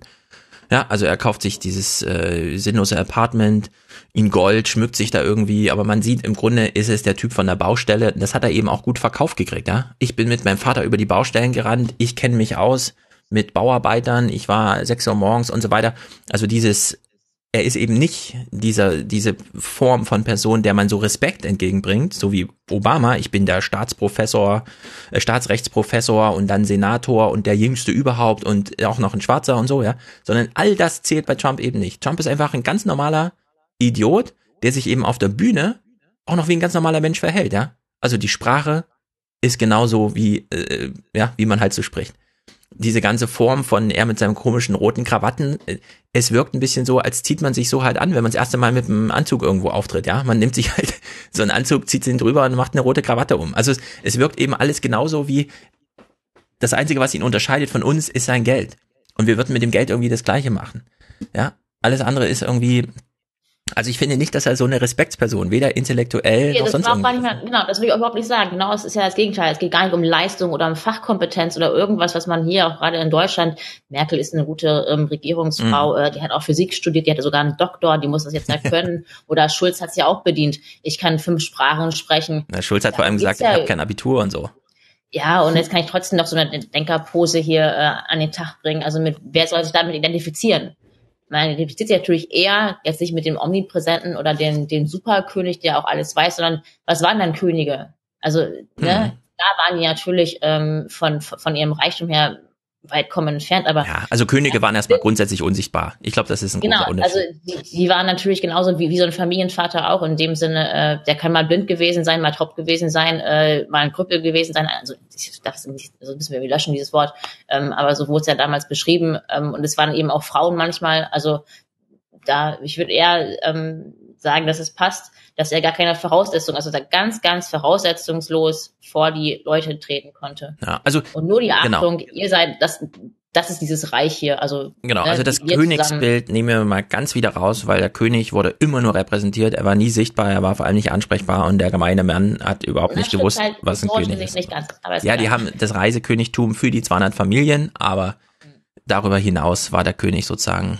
eine unsichtbare Es ging mir auch eher um diese Interaktionsstil, also Ja. diese Basis. Okay, Genau. Und jetzt kommen wir, jetzt kommen wir mal zu Fire and Fury, weil der Johnston hat ein Buch geschrieben, das ist auf Platz zwei der Bestsellerliste und Fire and Fury ist halt auf Platz eins. Und es hat eben den großen Vorteil, es kann uns erklären, warum Trump zwar über diese Intuit, ich würde mal sagen, intuitive Intelligenz ins Weiße Haus gekommen ist, aber wie er das dann da macht. Und ich finde, es gibt zu wenig, nicht nur Soziologie, sondern grundsätzlich blabla Prudenz zum Thema Trump, ja. Also alle regen sich immer so auf, aber man kann, ich, also Fire and Fury ist, glaube ich, ein spektakulär gutes Angebot, um tatsächlich mal mitzuerleben, ähm, was da so passiert im Weißen Haus. Unter der Voraussetzung, dass man einfach glaubt, was der Michael Wolf da schreibt. Das steht ja immer sehr in der Kritik. Er war nicht bei jedem Gespräch dabei, zitiert schon mal so ein über Hörensagen und so weiter, aber das würde ich alles ausklammern, sondern ich würde sagen, wir sind hier ganz nah dran an so einer Beschreibung und Beurteilung des Autoren, was er denn da erlebt. Das ist ja in dem Buch auch ganz gut gemacht. Deswegen hören wir uns mal kurz warm.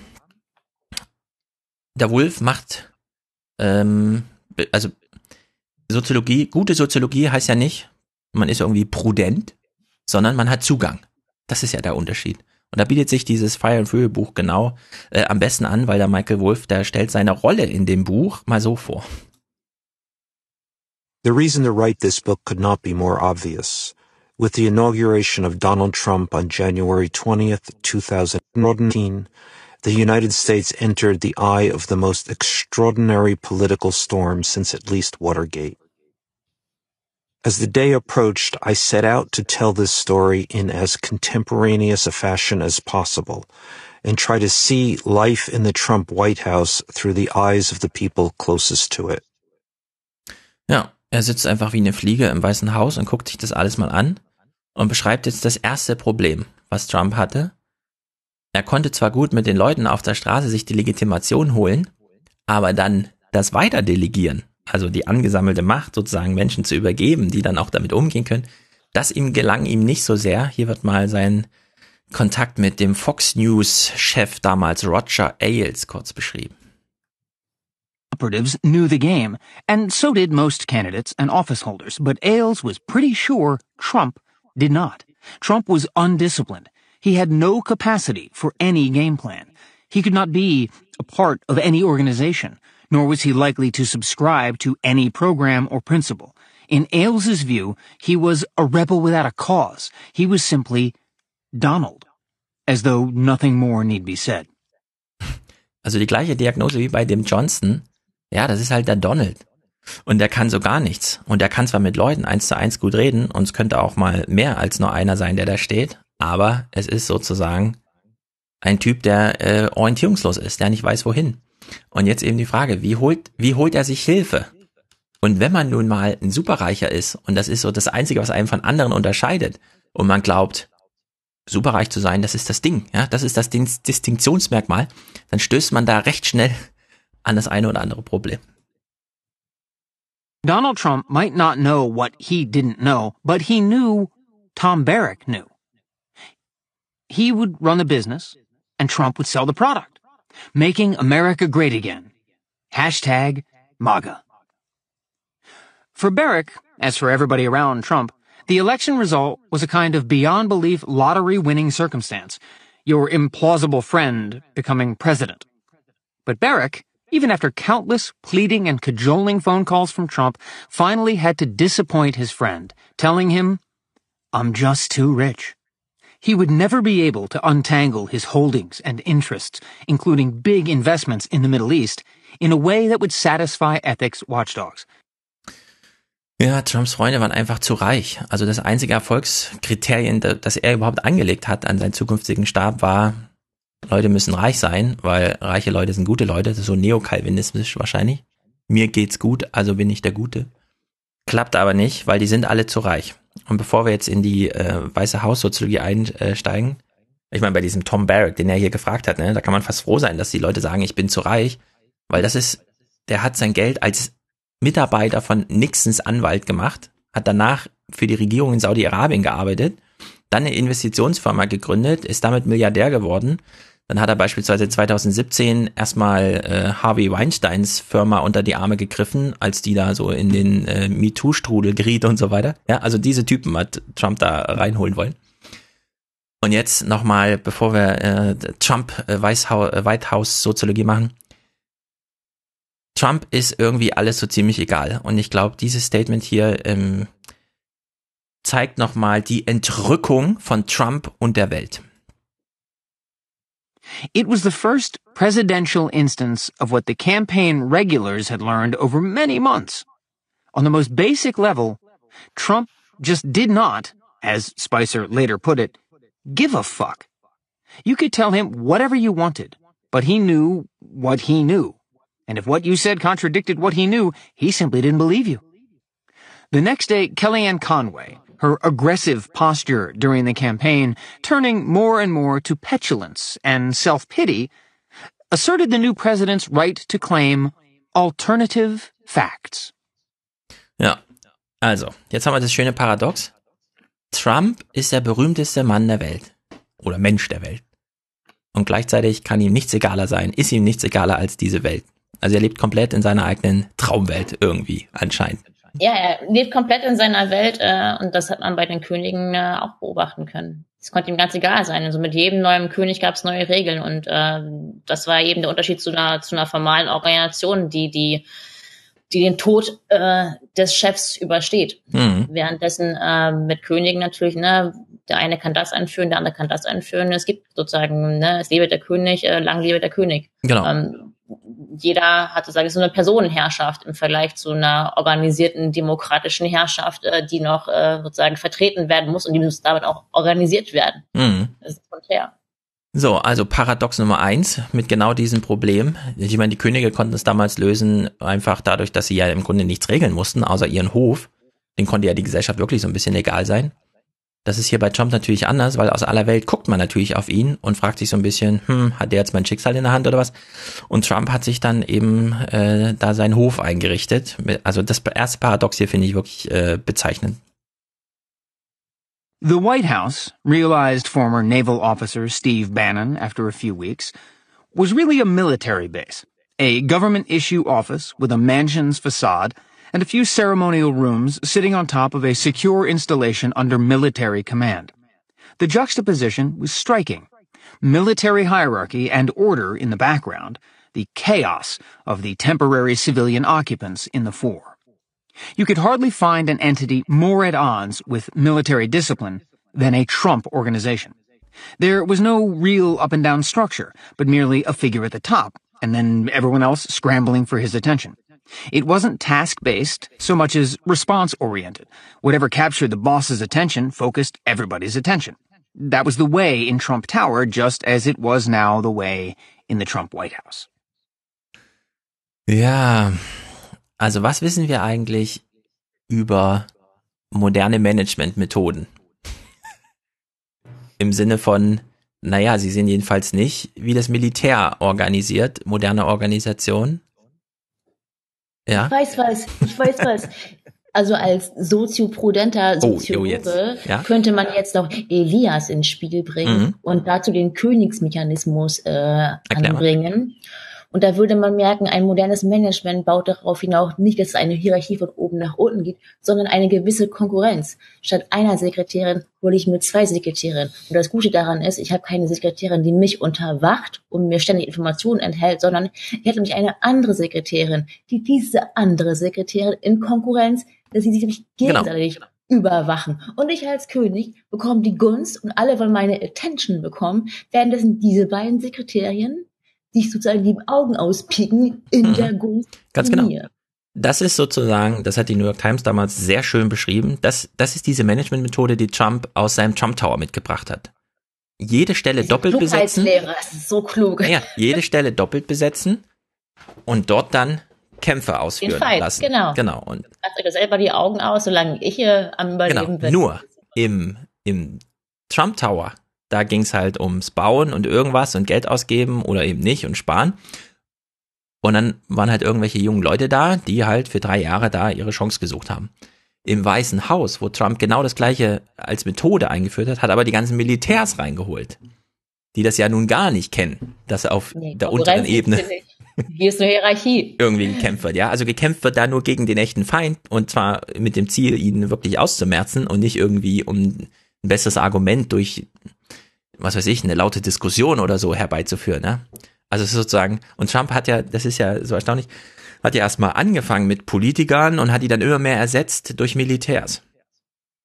Bis hin, dass jetzt sein Stabshaus, äh, Stabschef auch ein Militär ist, ja, der John Kelly. Also in der Hinsicht, dass das alles nicht funktionieren kann, sieht man da irgendwie schon, ist, ist ganz witzig. Jetzt beschreibt der äh, Michael Wolf nochmal, ich würde sagen, kurz vorm, wie Donald Trump das Oval Office entweiht hat. The Oval Office itself had been used by prior occupants as the ultimate power symbol, a ceremonial climax. But as soon as Trump arrived, he moved in a collection of battle flags to frame him sitting at his desk. And the Oval immediately became the scene of a daily Trump clusterfuck. Das ist sozusagen das Ergebnis, ja, nach, ja, Trump hat das halt so versucht, mit dieser Methode und mit diesem Ziel, war leider inkompatibel und das, was wir haben, ist ein Clusterfuck. Ein Trump-Clusterfuck. Naja, für Organisationssoziologen, das ist jetzt wirklich interessant, weil man will ja wirklich mal verstehen, im Grunde in jedem, wie läuft so eine Vorstandssitzung ab, wie läuft die Vorbereitung einer Vorstandssitzung ab, wie läuft's eigentlich im Oval Office so ab, bevor da wichtige Entscheidungen getroffen werden.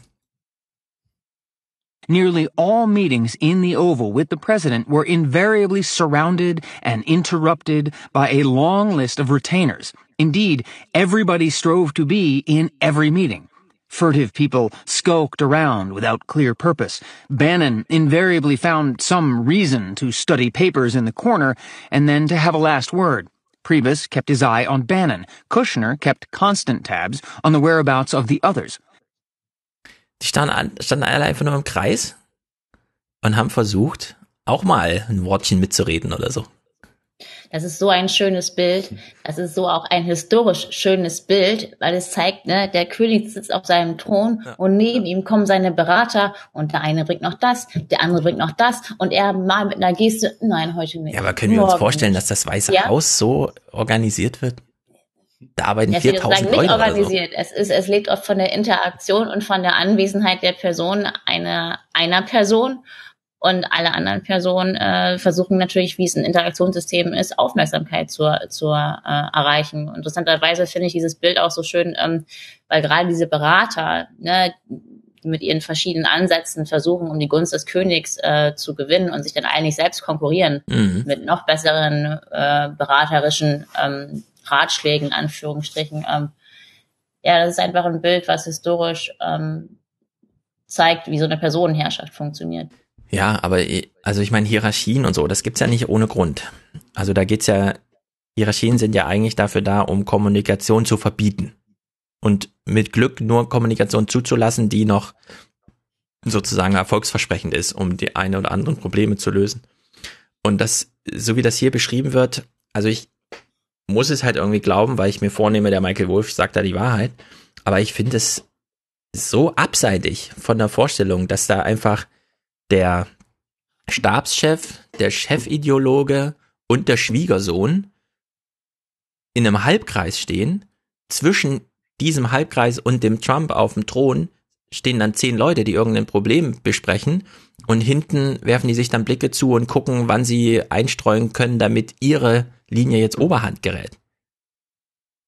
Also, das ist so vormodern, ich kann mir wirklich keine soziale Situation weder in Familien noch in Vereinen oder sonst irgendwie, ja. Nirgendwo würde man das so praktizieren. Aber bei Trump ist das irgendwie, scheint das so, da machen die das halt so. Also äh, ich würde an der Stelle tatsächlich ja mal ein Argument für Sozioprudenz, nein, warte. Ach, noch eins. für Soziologie ja. das, ähm, wie wir das früher genannt haben, mhm. ja, also vor Sozioprudenz. Also mein Eindruck ist ja schon, dass sich so ein Buch zu schreiben zum einen natürlich sehr gut verkauft, aber dass es auch bedient, was es selbst kritisiert oder was es voraussetzt. Dass also so eine Art der Erzählung, ja, alles gruppiert sich um den König, es organisiert sich wie, äh, wie sozusagen das Treiben am Hofe und so fort. Ähm, natürlich genau das Modell der Berichterstattung schon zuvor fällt.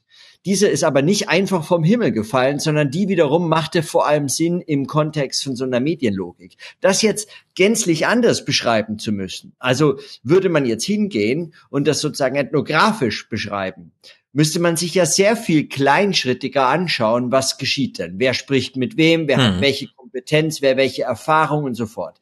Man könnte also nicht alle Augen auf Trump und was passiert in unmittelbarer Nähe, wie stehen die da, er auf dem Thron und alle anderen außenrum, sondern man müsste sich sehr viel abseitigere Dinge anschauen, ja, weiß ich nicht, äh, wie, keine Ahnung, alle möglichen Gesprächssituationen, die weit auch nur davon ab, äh, abseitig äh, passieren als nur das, was da beschrieben wird. Das heißt, äh, ich würde diese Diagnose, ohne dass ich, äh, dass ich sagen würde, dieses Buch äh, ist sozusagen falsch oder in der Darstellung, aber es ist zumindest in der Darstellung eine, die funktioniert im Kontext der Darstellungen, die wir gewohnt sind, die wir in der Berichterstattung schon ja, also ich also die jetzt noch zu erwarten waren. Ja, ich also bin mir nicht so ganz sicher. Weil ich verstehe ein Argument richtig, dass du jetzt sagst, dass es Argument für Soziologie wäre. Na, oder, oder deine, deine ähm, Verständnis, dass das liegt jetzt so der Herstellungsebene, also der, Entschuldigung, der Darstellungsebene, dass äh, das in dem Buch. Naja, der Wolf liefert uns hier Zucker für unsere Kritik. Ja. So allgemein. Aber ich würde es trotzdem anders ja. sehen. Weil Moment, also noch ganz kurz. Äh, er, äh, du hast es ja zitiert, die Stelle. Das fand ich sehr spannend. Äh, ich habe auch kurz in dieses Buch reingelesen, aber wirklich nur ganz kurz, weil der hm. Anfang war schon meines, also für meinen äh, Sprachempfinden so, ähm, ähm, naja, äh, gewöhnungsbedürftig Umgangs, äh, also nicht umgangssprachlich, aber äh, sagen, doch eigentlich, also so äh, formuliert geschrieben, äh, dass es mich nicht wahnsinnig interessiert. Also ich habe jetzt nicht was anderes erwartet. Er sagt ja, ich möchte es so klar wie möglich in so mhm. einfacher Sprache, also sozusagen, ich möchte das sozusagen in der Sprache des Donald Trump beschreiben, was da eigentlich abgeht. So ungefähr liest sich dieser tatsächlich dieser erste Absatz, in dem er sagt, ich war da da, ich habe das gesehen, mit meinen eigenen Augen höret, ich zeuge von meiner mein, äh, mit äh, meiner Erfahrung mit dem Antichrist, also nicht Jesus, aber ich habe die äh, äh, Hände selbst in die Wunden Male gelegt, also die mhm. Antichristen. Egal. Auf jeden Fall. Ähm, ist, gut schiefe Metapher, sorry. Okay. Aber ähm, also auf jeden Fall ist es sagen von der sprachlichen Darstellung eine, die tatsächlich in dem ganzen Kontext der Berichterstattung auch äh, sich einfügt. Und mich würde eben zum Beispiel dann auch interessieren oder erst dann finde ich das ähm, finde ich das nochmal interessant zumindest, äh, wenn es darüber hinaus einfach auch äh, sagen, dass dass äh, dieses System, das auch Donald Trump und auch dieses äh, höfische ähm, Gehabe nicht außer Kraft setzen kann, warum es überhaupt funktioniert, Ja, also das liegt ja eben nicht daran, dass es ein so ausgeklügeltes System im Business der, des, der, dieses Trump-Imperiums ist, Mhm. sondern äh, dass es eben stabilisiert ist über ein System, das anders funktioniert. Ja, aber da würde ich jetzt sagen, ähm, wir sehen ja keine Erfolgsgeschichte Trump, bei der wir uns fragen, wie funktioniert das, sondern wir sehen ja im Grunde ein großes Scheitern. Also der Stabschef wurde ausgetauscht, der Chefideologe musste gehen, es kam kein Gesetz zustande, außer das, wo wirklich die Wirtschaft sagt, das machen wir auf jeden Fall, weil die 100 Milliarden im Jahr lassen wir uns nicht entgehen. Ja, dann wurde die Steuerreform halt möglich. Also es, es kam ja nichts bei rum bisher bei Trump. Der Erfolg des Wahlkampfs steht ja wirklich im konträren Kontrast zu diesem Misserfolg bisher im Oval Office. Und für mich ist das eher so eine Erklärung, warum funktioniert das nicht? Und ich würde dem Michael Wolf hier absolut glauben, auch wenn mir ein paar Details fehlen, wie zum Beispiel, wie läuft es wirklich ab.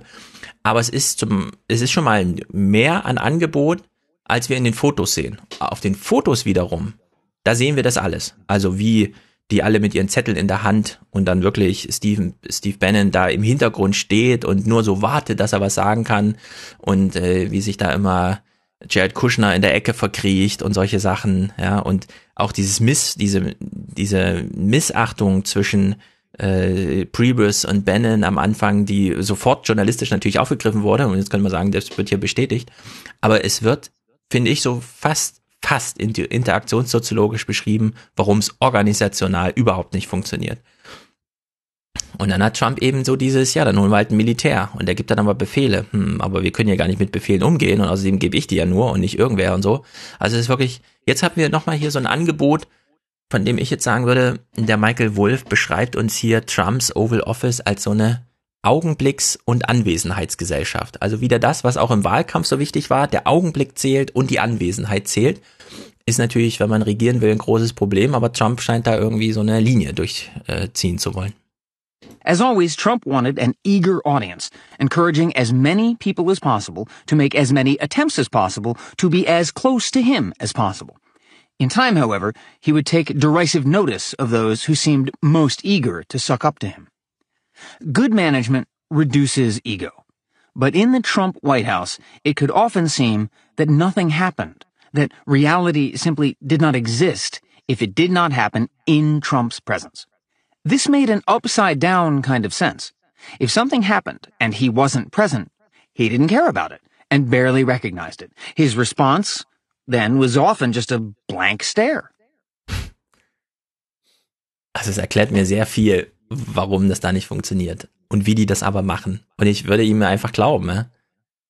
Da finden lauter Meetings statt und wenn der Trump da nicht dabei ist, dann ist ihm egal, was da stattfand. Und wenn er dabei ist, dann geht's da gerade um das wichtigste Thema der Welt. Also ich finde es auch witzig, mir kommt ja wieder, ich finde diesen Königsmechanismus, das hatte ich ja auch schon früher mal gesagt, äh, total bezeichnend für den Regierungsstil von Trump und der funktioniert natürlich für den Wahlkampf und der funktioniert äh, offenbar jetzt noch, tritt aber an, an seine Grenzen, wo, wo Trump dann eben merkt, dass unter mir ist aber noch Organisation.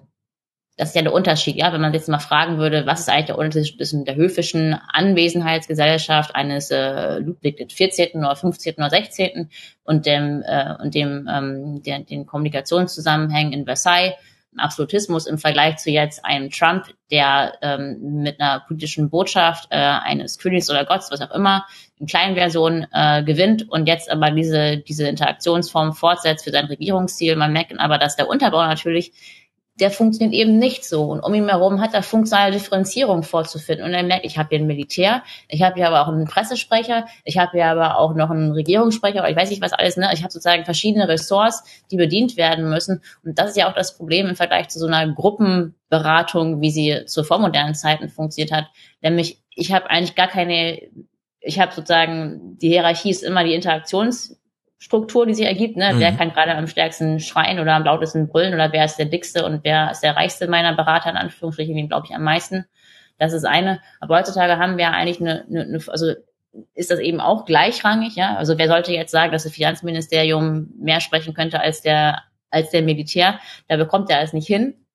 Aber das Problem ist ja, dass er das nicht übersetzen kann. Also er kann ja seine Anweisungen, die er gibt, die Leute sitzen da mit diesen Botschaften von, von ihrem König und im Unterschied zu einer Anwesenheitsgesellschaft in einer Vormoderne, wo man sagen konnte, okay, alles klar, mache ich jetzt, ich behalte den Stil, den, den, die Interaktionsform, die wir gerade hatten, gehe ich beim nächsten Mal weiter. Ne? Wenn ich anwesend bin, arbeiten meine Arbeiter und so weiter und so fort, trickle down. Das funktioniert natürlich nicht mehr. Leute müssen sich ja, wenn sie dann zurückgehen mit den, was auch immer Trump dann äh, Ja und Nein zu sagt, die müssen das sozusagen übersetzen in ihre Ressorts mhm. und finden dann, finden dann, dann wiederum eine Organisationslogik vor und müssen sozusagen diese Interaktionslogik der, der, der Interaktion mit dem, mit dem, mit Trump, müssen sie übersetzen in, in dieses andere. Und das, glaube ich, ist das, was ihm gerade einfach die, vor die Füße fällt. Mhm. Dass er ja. einfach gar nicht weiß, wie er kommunizieren soll, damit die anderen weiter kommunizieren können. Also da ist ein Bruch ja, da ist nicht nur ein Bruch, sondern da ist ein also richtig tiefer Graben. Äh, ja, genau. genau. Also da ist, Weil wir haben ja zum ein Übersetzungsproblem. Genau, also wir haben jetzt einen das öffentliche Bild, na, Trump führt die Regierung. Dann haben wir so diese Soziologie der Unterwachung. Also irgendwie werden die Alternativen schon so ausgemerzelt, dass am Ende der Chef nur noch zwischen A und B entscheiden kann und beides ist irgendwie praktikabel. Also die Verwaltung wäre mit nichts überfordert, was sie nicht vorher selbst ausräumt, bevor das als Beschlussvorlage da liegt. Nur hier haben wir jetzt so dieses Problem, dass wir irgendwie so einen Daytrader haben an der Politikspitze, der einfach am Nachmittag kein Problem entscheiden kann, das nicht am Morgen schon aufgeworfen wurde, aber bloß nicht vom Vortag. Ja, das wäre für ihn schon ein zu langer Bogenschlag. Und deswegen auch diese ganzen witzigen journalistischen Stücke dazu, wie die Verwaltung Donald Trump ausgetrickst hat, damit überhaupt eine Entscheidung zustande kommt, die die Verwaltung vorbereitet hat bis hin zu, schreib in den Memos ganz oft Trump als Name rein, damit es für ihn interessant ist, ja, oder welche Informationen so man wegnimmt, wann man ihn beschäftigt, weil das Fernsehprogramm entsprechend ist, dass er das nicht sehen soll und so weiter. Also sozusagen nicht nur so ein Bruch zwischen Chef und Verwaltung, sondern so ein richtiges Anarbeiten gegen den eigenen Chef. Ja, und witzigerweise auch diese Darstellung, ne, also die Selbstdarstellung Trump zu erhalten, sie eigentlich zu verneinen und zu wissen, so können wir hier nicht arbeiten und trotzdem den Laden noch am aufrecht, aufrecht zu erhalten. Also wenn man so will, es findet nicht nur eine Unterwachung statt im Sinne von, wie können wir das zu unseren Gunsten regeln, sondern Anführungsstrichen, es findet ja echt eine, eine Form von, ähm, von, von Interaktion statt, wo man weiß, ähm, wir müssen uns hier stützen. Ja, wir, müssen, genau. und wir müssen auch Trump stützen. Also so wie das, wir hatten das mal, ähm, ähm, erinnerst du dich, ähm, Stefan, bei Herrn Bergmann äh, über die, ich glaube, die Dissertation von Cornelius Schubert über die Interaktion in OPs. Wenn die Schwestern ja, genau. eigentlich die OP führen, äh, weil der Chefarzt oder der, der Chirurg da gerade mal wieder nicht weiß, was er macht und so weiter und so fort. Und man merkt, die ganze OP wird ja eigentlich von den beiden Krankenschwestern ja. geleitet. Und das machen die nicht aus, ne, wie man jetzt bei sagen Bergmann? würde. Wir hatten das mal auch mal bei Kühl. Bei Jörg, nee, bei, bei Jörg Bergmann hatten also wir bei das. Kühl hatten wir mal so, und das war richtig als Film, da haben die ähm, von der Charité Videos aus dem OP gehabt. Und da gab es einen Wettlauf zwischen den äh, Chirurgen, wer braucht am wenigsten Blut, Zufuhr genau. von Blut. Ja, der gilt dann als der beste Chirurg. Und dann haben die Ärztinnen, die Assistentinnen immer so im Hintergrund den Blutbeutel ausgetauscht, damit der Chirurg nicht merkt, dass er gerade mehr Blut braucht als und am Ende rechnet er halt einfach einen Blutbeutel ab und denkt, er ist der beste Chirurg der Welt. Und das so ist das bei Trump, glaube ich, auch, ja. Also der, genau, der gräbt sich da ein im Oval Office, macht da seine Show fürs Fernsehen, lässt jede Unterschrift abfilmen und so weiter und außenrum arbeiten alle in so einem Zirkel und versuchen irgendwie in dieser Augenblick- und Anwesenheitsgesellschaft Sachen reinzubringen, die Trump da nicht haben will, weil das für ihn zu weit weg ist. Sie machen eigentlich genau das Gleiche, sagen, du bist okay, lieber Chefarzt, auch wenn genau. du gar nicht weißt, dass wir gerade die, die, die genau. Konserven hier ähm, unter deiner Hand, aber du musst, du musst dich als okay fühlen, wir müssen dich respektieren, weil ansonsten kippt uns der Typ hier um. Genau. Ja, und die Leute im Oval Office wissen auch, wir wissen, dass es hier alles echt Blödsinn ist und dass hier keinen Sinn macht, aber was sollen wir denn machen? Der Wenn Chef braucht gute Laune, sonst ist für uns alle Der blöd. Chef braucht gute Laune. Ähm, der, er muss denken, dass er uns führt, wenn, ihm, wenn wir ihm dieses Gefühl geben, dass wir seine Berater sind und er ständig sozusagen ad hoc entscheiden kann, dann fällt uns der ganze Laden um die Ohren. Und mhm. was kommt dann? Also sozusagen, die haben eigentlich schon abgew abgewogen zwischen dem The Greater Evil. Ja. Hier im nächsten Clip kommt nochmal das, das Paradox dann zur Geltung. Kam er immer wieder drauf im Buch. Trump, a former military academy cadet, albeit not an enthusiastic one, had touted a return to military values and expertise. In fact, he most of all sought to preserve his personal right to defy or ignore his own organization. This too made sense, since not really having an organization was the most efficient way to sidestep the people in your organization and to dominate them. It was just one irony of his courtship of admired military figures like James Mattis, H.R. McMaster, and John Kelly. They found themselves working in an administration that was in every way inimical to basic command principles. Ja, also da sind lauter Soldaten in dem Kindergarten. Und sie müssen da mit Leuten zu tun haben, also vor allem Trump, der jetzt noch nicht weiß, was er in zwei Minuten gerne machen möchte, aber das auf jeden Fall machen wird. also eine unlösbare Situation, ja, für alle Beteiligten, die da im direkten Kontakt im Oval Office irgendwie auf Entscheidungen drängen müssen und die dann auch im Sinne einer vorbereiteten Verwaltungsarbeit irgendwie herstellen müssen. Trump ist so eine Art äh, politischer Standardmensch, habe ich mir hier aufgeschrieben. Äh, ich glaube, so wie er funktioniert, da sind wir auch wieder bei seinem tollen Wahlkampf, funktioniert im Grunde der typische Politik, ja, finde ich eigentlich ganz interessant.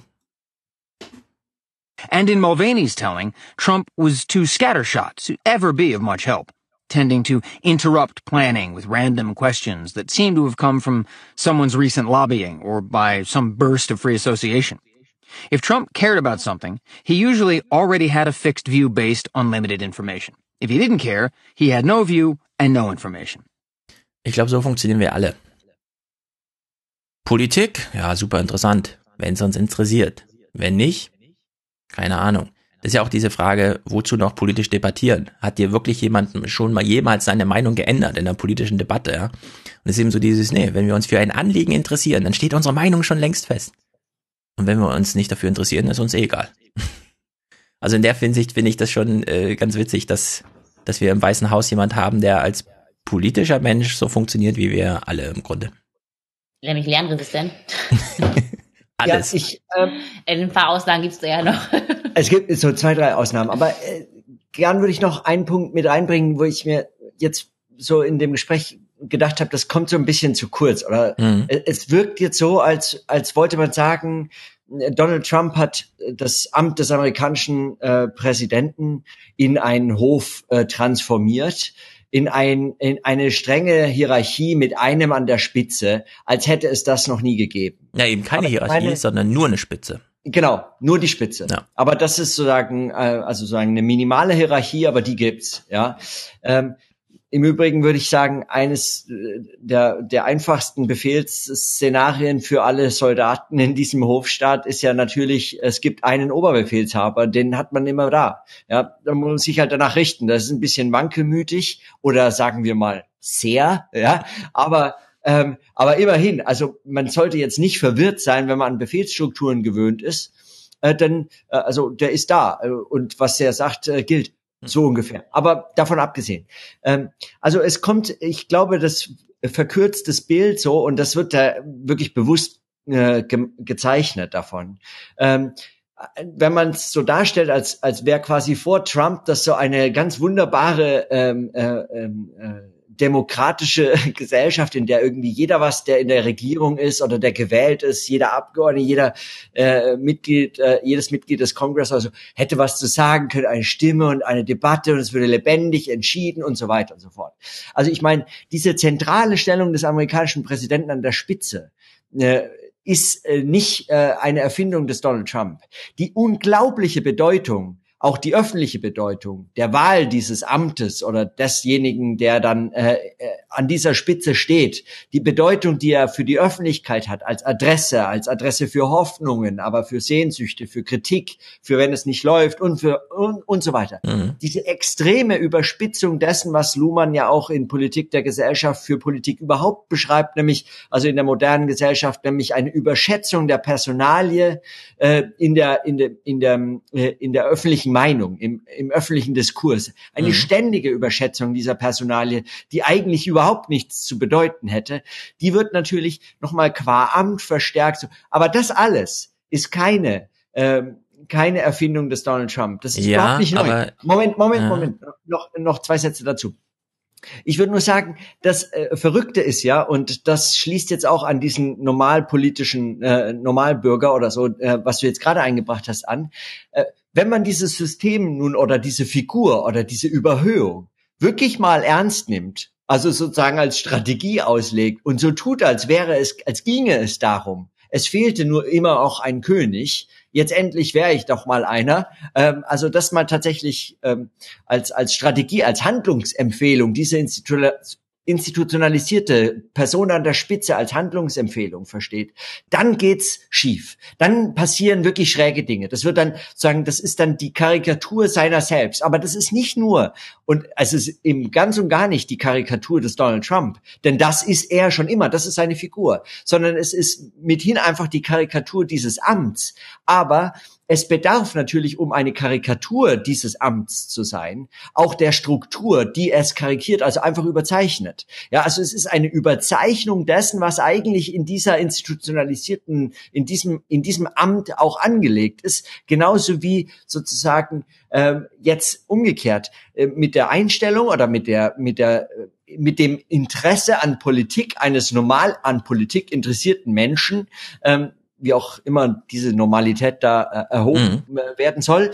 Aber äh, es einfach nicht funktioniert, politisch klug zu handeln oder einfach nur ein Teil davon zu sein. Es reicht dann in der Form noch nicht, auch wenn das sozusagen komplementäre Rollenerwartung eigentlich eine ist, die in der Politik auch erwartet wird, dass eben es genügend Leute gibt, die so mittel an Politik interessiert sind und vorstellen, dass es wohl so funktioniert. Als Strategie und Handlungsempfehlung überhöht funktioniert diese normale politische Haltung nicht es funktioniert aber auch nicht, das Amt quasi selbst zu überzeichnen und dann einfach mal auf den Kopf zu stellen ja. und zu sagen, halt, was mache ich. Aber hier darf man eben nicht das äh, so verwechseln im Sinne von, also wir haben bisher kein Argument dazu gemacht, was hier irgendwie demokratisch ist, was gut, besser, vorher anders oder so, ja, sondern wir haben erstmal nur diesen Trump beobachtet. Und man kann natürlich sagen, wenig von dem, was Trump jetzt macht, ist neu. Und ich würde sagen, doch. In einer entscheidenden Sache ist es eben doch neu. Und das kann man auch an einem empirischen Fall der amerikanischen Gesundheitsversorgung. Wenn das amerikanische Präsidentenamt, das eben eins von dreien ist, neben Kongress und Senat, etwas verändern möchte, wofür, wofür es Geld braucht, also eine echte Budgetentscheidung treffen, nicht einfach nur so eine Executive Order, wo man halt so einen Willen bekundet und dann hofft irgendwie und so, braucht man alle drei. So, Obama hat es hinbekommen, alle drei dazu zu kriegen, Geld auszugeben für eine Gesundheitsversicherung. Trump hat nicht mal das Gegenteil geschafft. Also nicht mal die Aufhebung dieses Gesetzes hat er bekommen, obwohl er anders als Obama die Mehrheiten in den Häusern hatte. Und da unterscheidet sich Trump doch sehr entscheidend von, und zwar ganz konkret Obama in dem Fall. Obama hat unterschieden zwischen Amt und Person. Also seiner Person und das Amt, das er gerade ausfüllt. Und er hat sich, hat immer gesagt, ich möchte als Ziel programmiert. Das hier darum geht wenn das jetzt ein Jahr dauert, damit rechne ich mal, ja, das ist das Ziel, hat er dann erreicht. Trump verwechselt sich ja ständig mit dem Amt. Also er glaubt ja wirklich, er hat eine Entscheidungshoheit.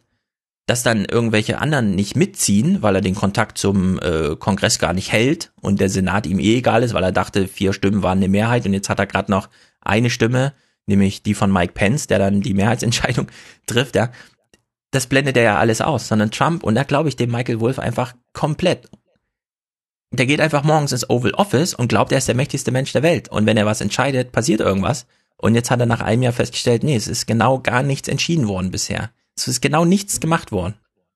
Er hat nicht eine von seinen Executive Orders, die er da hatte, hat irgendeine Wirkung gehabt. Das Einzige, was er machen konnte, Budgets kürzen. Ja, da hat er die Umweltbehörde rausgenommen oder Personalentscheidung treffen. Und selbst da ist er weit hinterher. Da hat er Umweltbehörde, hat er dann diesen Typen davor gesetzt. Und ansonsten kam nicht viel warum. Aber er hat noch keinen konstruktiven Schritt hinbekommen. Und der Michael Wolf erklärt uns hier sehr gut, wo bei, auf Trumps Seite dieses Missverständnis liegt. Und ja, Obama, des, deswegen war auch diese große Kritik an Obama, in der, wenn er sich öffentlich äußert, kommt entweder so eine Märchenerzählung, eine Träumerstunde, eine Visionserklärung oder sonst irgendwas, aber nie irgendwas Konkretes und vor allem nichts, ich Obama möchte. Ja, und das, also diese, das ist hier schon wichtig. Also das ist diese Unterscheidung, ne, die Trennung von Amt und Person natürlich beim König in der Vormoderne nicht gibt und die wir jetzt bei Trump merken, dass er sie nicht akzeptiert beziehungsweise nicht nicht mit ähm, mit nicht mit antizipieren und denken kann all seinen Handlungen in der Rolle des Präsidenten ja. und mit der Verwechslung, ich bin als Person jetzt der Präsident in Anführungsstrichen, ähm, obwohl ich als Unterbau, wie gesagt, hier eine vollkommen hochgradig organisierte Politikverwaltung habe, zwar nicht mehr sozusagen die Verwaltung für alle wie beim Königreich, das ist auch nochmal so ein Strukturunterschied, sondern eben nur auch diese politische Verwaltung und Staatsverwaltung in Anführungsstrichen und nicht noch die Wirtschaft und äh, was alles was noch so gibt oder die Kirche.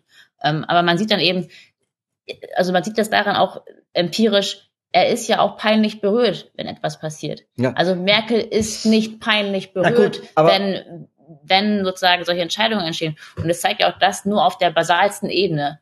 Budget Mhm. rauf, runter. Also nur so kategoriale Entscheidungen sind möglich. Budget rauf, runter oder ähm, äh, nächster bitte. Ne? Also in, in, äh, Personalentscheidung und, und Budgetentscheidung. Das sind natürlich so einfache Entscheidungen, die überhaupt keine, also keine konzeptionelle Denkweise erfordern, nämlich die Denkweise, wie bekomme ich das ja eigentlich über drei, vier Schnittstellen, also über Kongress und über Senat durch, wie denke ich nochmal da? Also er kann gar nicht wie Bismarck in Anführungsstrichen über Spiel, Spielbande denken, Ja. er kann nur bis zur nächsten Situation denken. Ja, es sind vor allem alles Entscheidungen, die der nächste Präsident am allerersten Tag alle rückgängig machen würde, außer die Steuergeschichte. Aber jetzt äh, noch eine Sache. Also das, das so zu beschreiben, als wäre das sozusagen eine vormoderne Strategie, äh, die, die da oder eine vormoderne Struktur Nee, unterschätzt. also, ja, warte mal, dieses, dieses vormoderne hat Rena mal reingebracht. Ich würde sagen, intuitives. Es ist ein ganz intuitiver Zugriff Ja. auf eine riesige Staatsverwaltung. Es ist Ja, nur ein Bild. Ich muss es klarstellen. ja. Es ist wirklich erstmal nur ein Bild. Und ich Ja, ja, will genau, ja auch immer wieder sagen, was Genau. die Strukturunterschiede sind. Wir leben nicht mehr in der Vormoderne. Ich weiß, dass ist der König. genau. Aber es ist nur diese Interaktionsebene, die sich sozusagen für mich plausibilisiert in diesem Bild des Königs. Ja. Dass darunter Absolut. nochmal eine hochgradig organisierte Organ also Verwaltung kommt, Nein, nein, das ist mir vollkommen klar. Ich habe den, äh, also ich wollte nicht unterstellen, dass äh, dass du äh, denkst, das ist vormodern oder so, weil es ist ja hochmodern und ganz offensichtlich auch. Aber äh, und es ist auch nicht einfach nur ähm, äh, was was hattest du gerade gesagt, Stefan? Äh, das ist äh, das ist sozusagen diese Hm? ähm, Intuitiv? Genau, intuitiv, Ja. danke. Ähm, also intuitiv mag das sein, also warum auch immer sich dieses Verhalten inwiefern auch motiviert. Der Punkt ist aber, oder das ist äh, zumindest fand ich, äh, finde ich noch entscheidend. Der Punkt ist ja, wie er schon gewählt wurde, ist das diese Überschätzung, also diese fehlende Trennung zwischen Amt und Person, Hm. äh, ist ja eine, die äh, von den Medien von Anfang an bedient wurde. Es ging immer nur um die Person. Es ging nie um das Amt. Bei Donald Trump zumindest nicht. Bei seinem Wahlkampf ging es immer um die Person und es geht nach wie vor um die Person.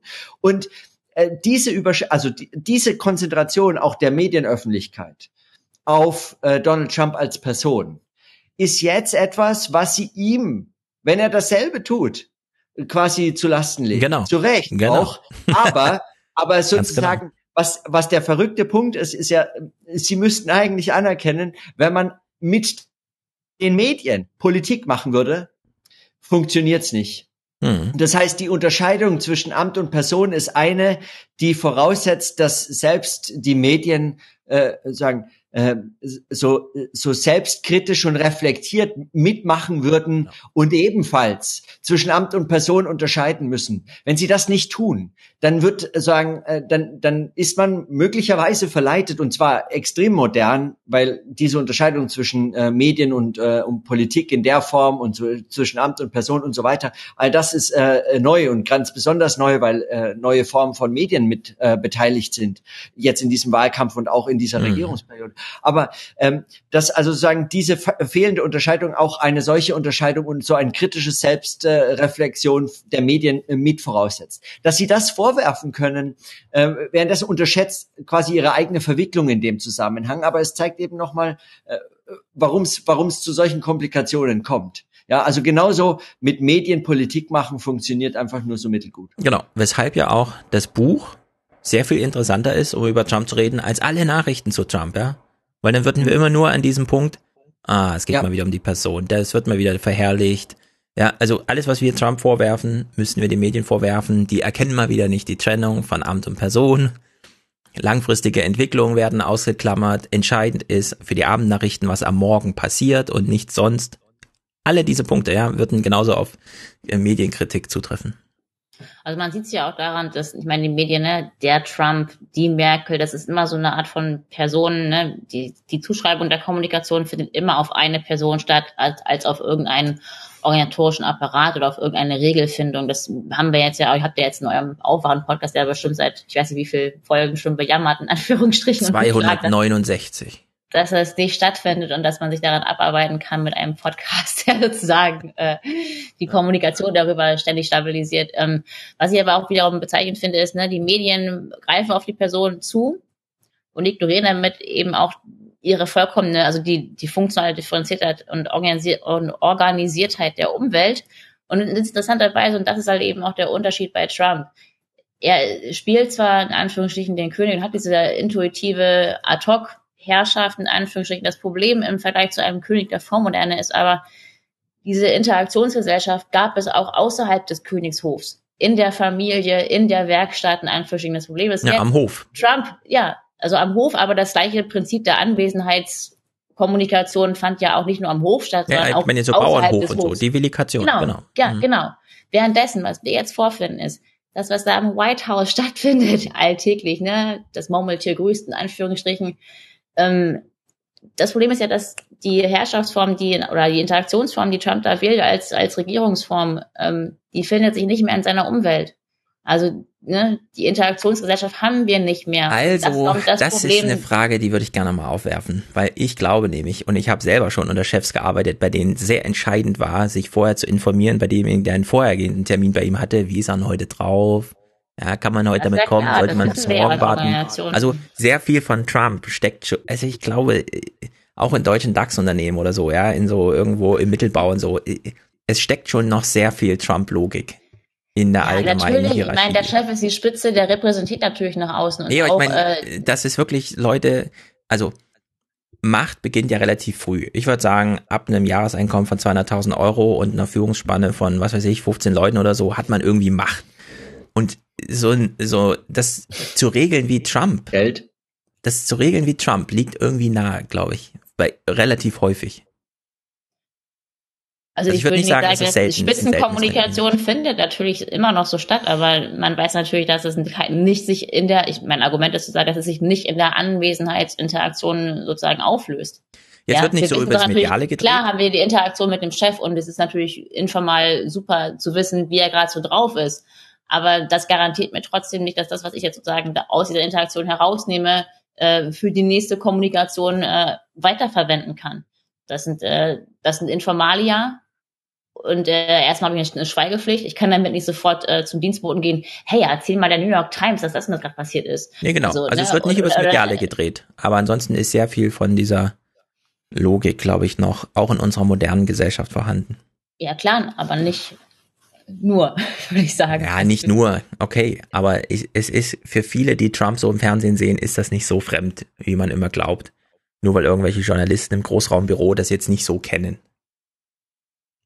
Ja, und, und äh, bedient wird es natürlich auch durch die Darstellung von Hierarchie und Organisation.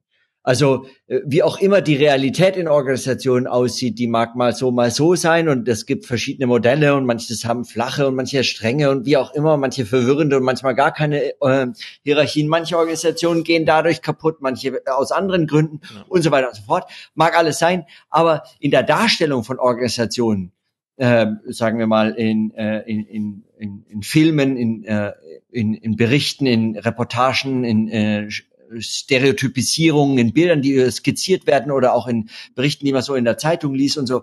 Äh, in irgendeiner Form der, äh, der öffentlichen Kommunikation darüber ist das natürlich das prägende Bild von, äh, Ja. von äh, Organisationen und von Sobald du es medial, ähm, zei- also es muss ja abbildbar sein. Und nichts ist so gut abbildbar wie Personen, die man schon kennt und die deswegen noch als Gedächtnisleistung zusätzlich mitgebracht werden. Ja, oder auch Hierarchien als idealisierte Außendarstellung, wo man weiß, dass natürlich ganz anders geführt wird. Auch wenn Ja, man weiß, dass der Chef gerade anders tickt, auch wenn man weiß, dass der Chef gerade anders tickt, äh, weiß man, dass nicht die Führung äh, der Organisation identisch sein muss mit der Führung der äh, obersten Spitze. Ja, Kulturschocks sind überall, weil Trump nun nicht so den großen Kulturschock auch darstellt. Hier noch ein kleiner Clip. Äh, Trump und die Frauen. Als ich das so gelesen habe, ich gedacht, oh, das ist ja hin und her, das ist ja so ein richtiger Wirbelwind. Auf der einen Seite so, hm, okay, und dann hintenrum dreht sich dann doch wieder anders. Also Trump und die Frauen, hier wird auf jeden Fall nicht das große mediale Bild transportiert. While Trump was in most ways a conventional misogynist, in the workplace, he was much closer to women than to men. The former he confided in. The latter he held at arm's length. He liked and needed his office wives, and he trusted them with his most important personal issues. Women, according to Trump, were simply more loyal and trustworthy than men. Men might be more forceful and competent, but they were also more likely to have their own agendas. Women, by their nature, or Trump's version of their nature, were more likely to focus their purpose on a man. A man like Trump. Ich glaube ihm da auch jedes Wort. Das ist so wirklich so ein ganz io, also idiotischer, intuitiver, fast biologistischer Zugriff auf Frauen sind halt so, ich brauche hier Frauen in meiner Umgebung und sei es nur, weil sie gut aussehen oder so. Was übrigens auch sehr vormodern ist. Vorstellung. Sorry, ja, wir, wir, kommen da nicht wieder weg, ne, von diesem roten Faden der Formodernität. Naja. Ja, es ist meine historisch angehauchte Brille, äh, mhm. aber ich glaube auch, dass natürlich die moderne, wie Herr Issenmann sagen würde, nur zu verstehen ist, wenn man die Vormoderne verstanden ja. hat bevor Rena mir den vormodernen Faden, äh, den Faden geklaut hat, der ja eigentlich war, in welcher Welt leben wir eigentlich, in welcher Trump, in welcher wir, bei uns ist Trump omnipräsent, aber wir interessieren Trump gar nicht. Rena hat ja dann die Vormoderne reingebracht, ist ja auch nochmal eine andere Welt. Hier sind wir jetzt mal in der, in der, hier sind wir jetzt in der Hypermoderne. Zukunft. Trump will ja irgendwann nochmal, hm, wie soll man sagen, nach Hause fahren und nicht irgendwie ins Gefängnis oder so, nachdem man Präsident war. Dafür braucht man ja in so einer hypermodernen kapitalistischen Gesellschaft wie Amerika Anwälte. Und ich finde, so wie bei Frauenstatement eben so stellvertretend war für so vieles, was Trump betrifft, ist auch das, was jetzt vorgetragen wird, wie das Weiße Haus auf die Suche nach Anwälten geht und wie erfolgreich das ist und aus welchen Gründen es nicht erfolgreich ist, auch wieder stellvertretend für so ganz viele Problemlösungen, aber hier eben am Beispiel, wie findet man eigentlich gute Anwälte?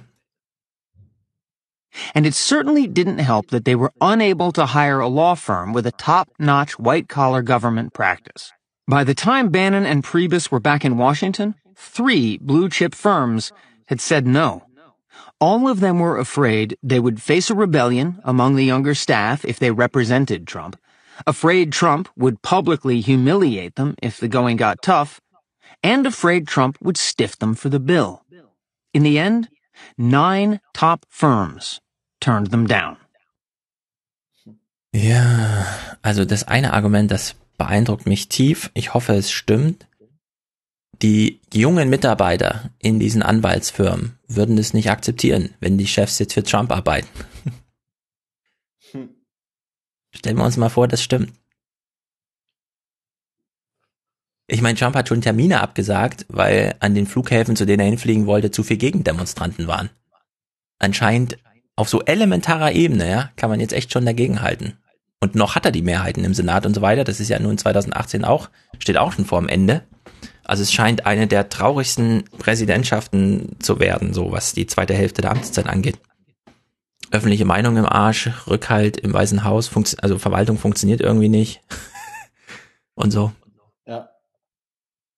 Ich bin da echt mal gespannt. Also die, diese, diese Nummer, die er bis jetzt abgefahren hat, zu sagen, also alles, was an der Börse passiert, ist gut, weil es irgendwie gut aussieht. Und also jetzt abgesehen von dem Dow Jones kleinen Missgeschick die Woche, aber Trump scheint mir hier ein völlig haltloser Präsident zu sein, der noch sehr unglücklich wird.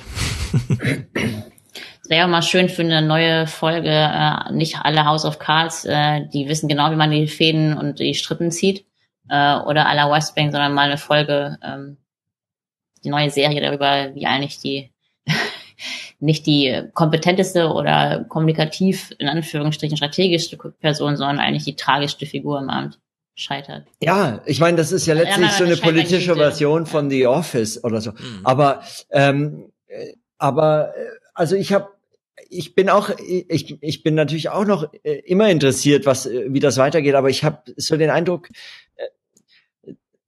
sowohl, dass wir so viel wie äh, selten über äh, diese Fragen äh, hören und auch selber sprechen, wie zum Beispiel jetzt hier, und so wenig wie selten darüber eigentlich wissen, was sagen politisch äh, wie geschieht. Mhm. Ja, also was auch politisch geschehen kann und was auch sowas wie das ein Begriff des politischen bedeuten kann für äh, ne weil ich meine was du vorhin schon angesprochen hast sozusagen mit der mit der mit der politischen Haltung eines normalsterblichen Bürgers, der so mittel an, interessiert an Politik ist, mit so einem Wissen und Verständnis und mit so einem Interesse in Politik zu gehen, äh, scheitert auf Präsidentenebene.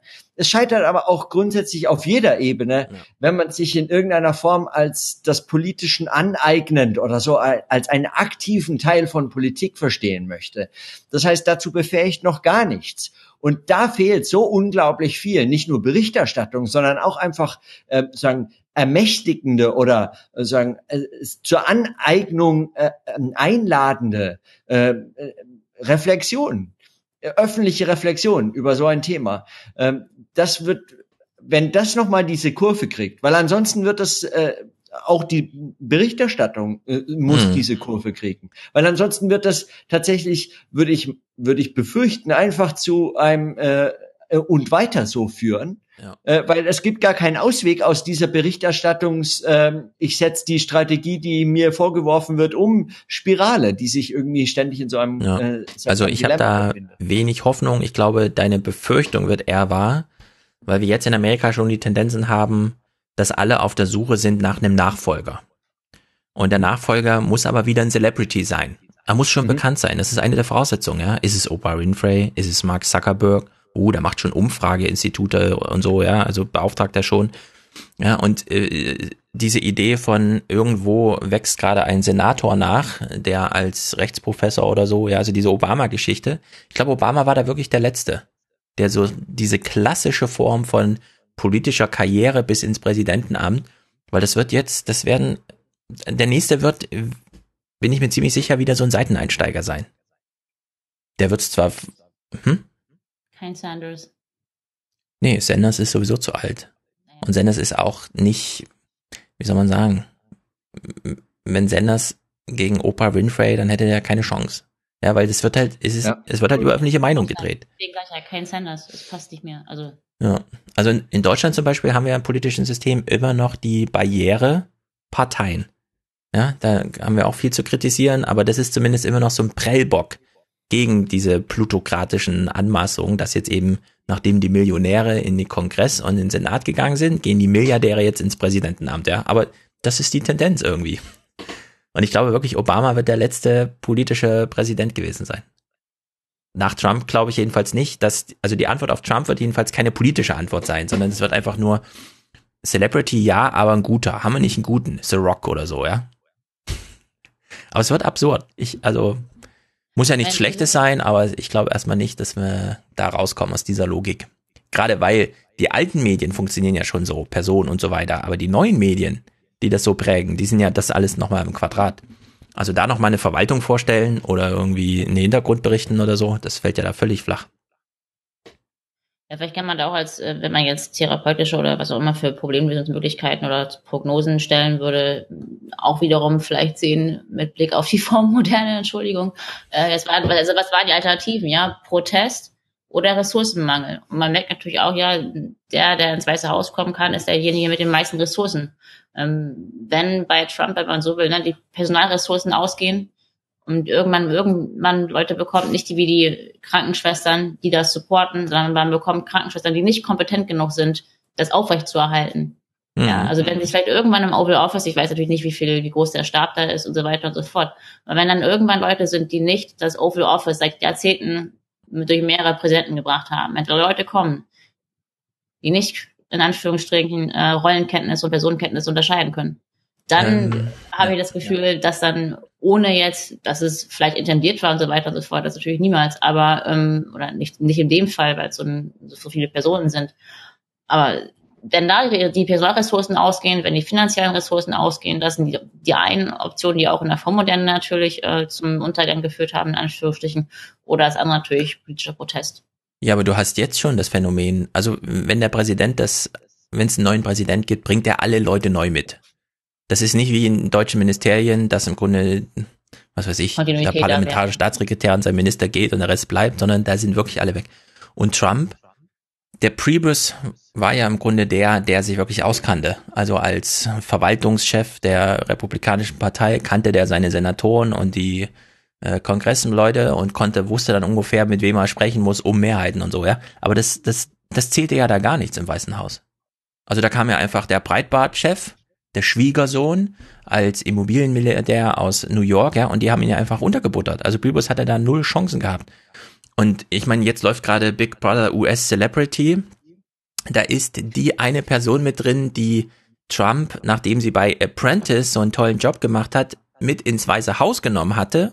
Ja, und die ist jetzt in der Fernsehshow. Also solche Leute sitzen da im Weißen Haus. Das sind zwar viele, die aus, was weiß ich, Anwalts, Anwartschaften dann ihren Karriereweg da beginnen und so, aber wenn du diesen Stephen Miller und so weiter anguckst, das sind alles keine Politiker, die auch irgendeine Form von tradierten Verwaltungsapparat mitbrachten oder so, ja, sondern das ist einfach Tabula Rasa gewesen. Und genauso funktioniert es halt jetzt alles da auch, deswegen. Da spielt dann nochmal, dann zeigt es ja jetzt schon, dass die Ressourcen auslaufen, das Organisationswissen in Anführungsstrichen wirklich nur noch ein Personenwissen ist. Ja, ja, äh, da gibt es sowieso kein Organisationswissen. Sinne, ähm, ja, Wechsel oder Protest. Dann sind das die beiden letzten mhm.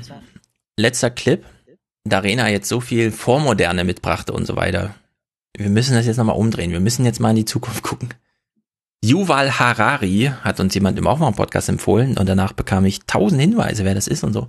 Wir hören mal kurz drei Minuten rein, weil ich glaube, dieses, wir gehen auf den Berg, um irgendwo anders in der Gesellschaft zu sein, das ist jetzt vorbei. Wir hören mal drei Minuten. Ich glaube, das, ich werde mir mal ein Buch von ihm holen und lesen.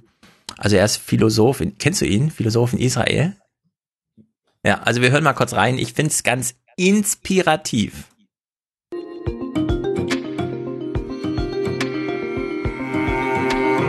Diese Schweizer, die machen so Musik und so. Sternstunde. Aha, okay, Philosophie. Sein Buch Eine kurze Geschichte der Menschheit wurde zum Megaseller. Mhm. Mark Zuckerberg empfahl es zur Lektüre, Barack Obama und Bill Gates ebenso. Geschrieben hat es der preisgekrönte Historiker Yuval Harari. Er lehrt an der Hebräischen Universität in Jerusalem und er ist heute zu Gast bei uns im Studio in Berlin. Das Buch Eine kurze Geschichte der Menschheit endete mit einem Cliffhanger. Der Homo sapiens hat 70.000 Jahre die Erde dominiert, doch die Erfolgsgeschichte könnte eines Tages zu Ende gehen. In seinem neuen Buch Homo Deus sagt Yuval Harari, wir stehen tatsächlich kurz vor dem Ende der Menschheit, wie wir sie kannten. Das müssen wir diskutieren. Herzlich willkommen, Yuval Harari. Hello, it's good to be here. Ja, wie sieht's denn aus? Sind wir Menschen kurz vor dem Aussterben? Uh, ja, aber es ist kein Ende wie in einem Hollywood-Film, in dem Roboter verrückt werden und alle Menschen töten. Uh, es ist wahrscheinlicher, dass wir neue Technologien nutzen werden, vor allem Biotechnologie und künstliche Intelligenz, um uns zu verändern und in Wesen abzugraden, die sich viel mehr von uns unterscheiden, als wir uns von den Neandertalern oder Schimpansen. Ich denke also nicht, dass in 200 Jahren Menschen wie wir die Erde bevölkern werden. Unsere Nachfahren werden eine Form von Cyberwesen sein, die das zukünftige Leben dominieren.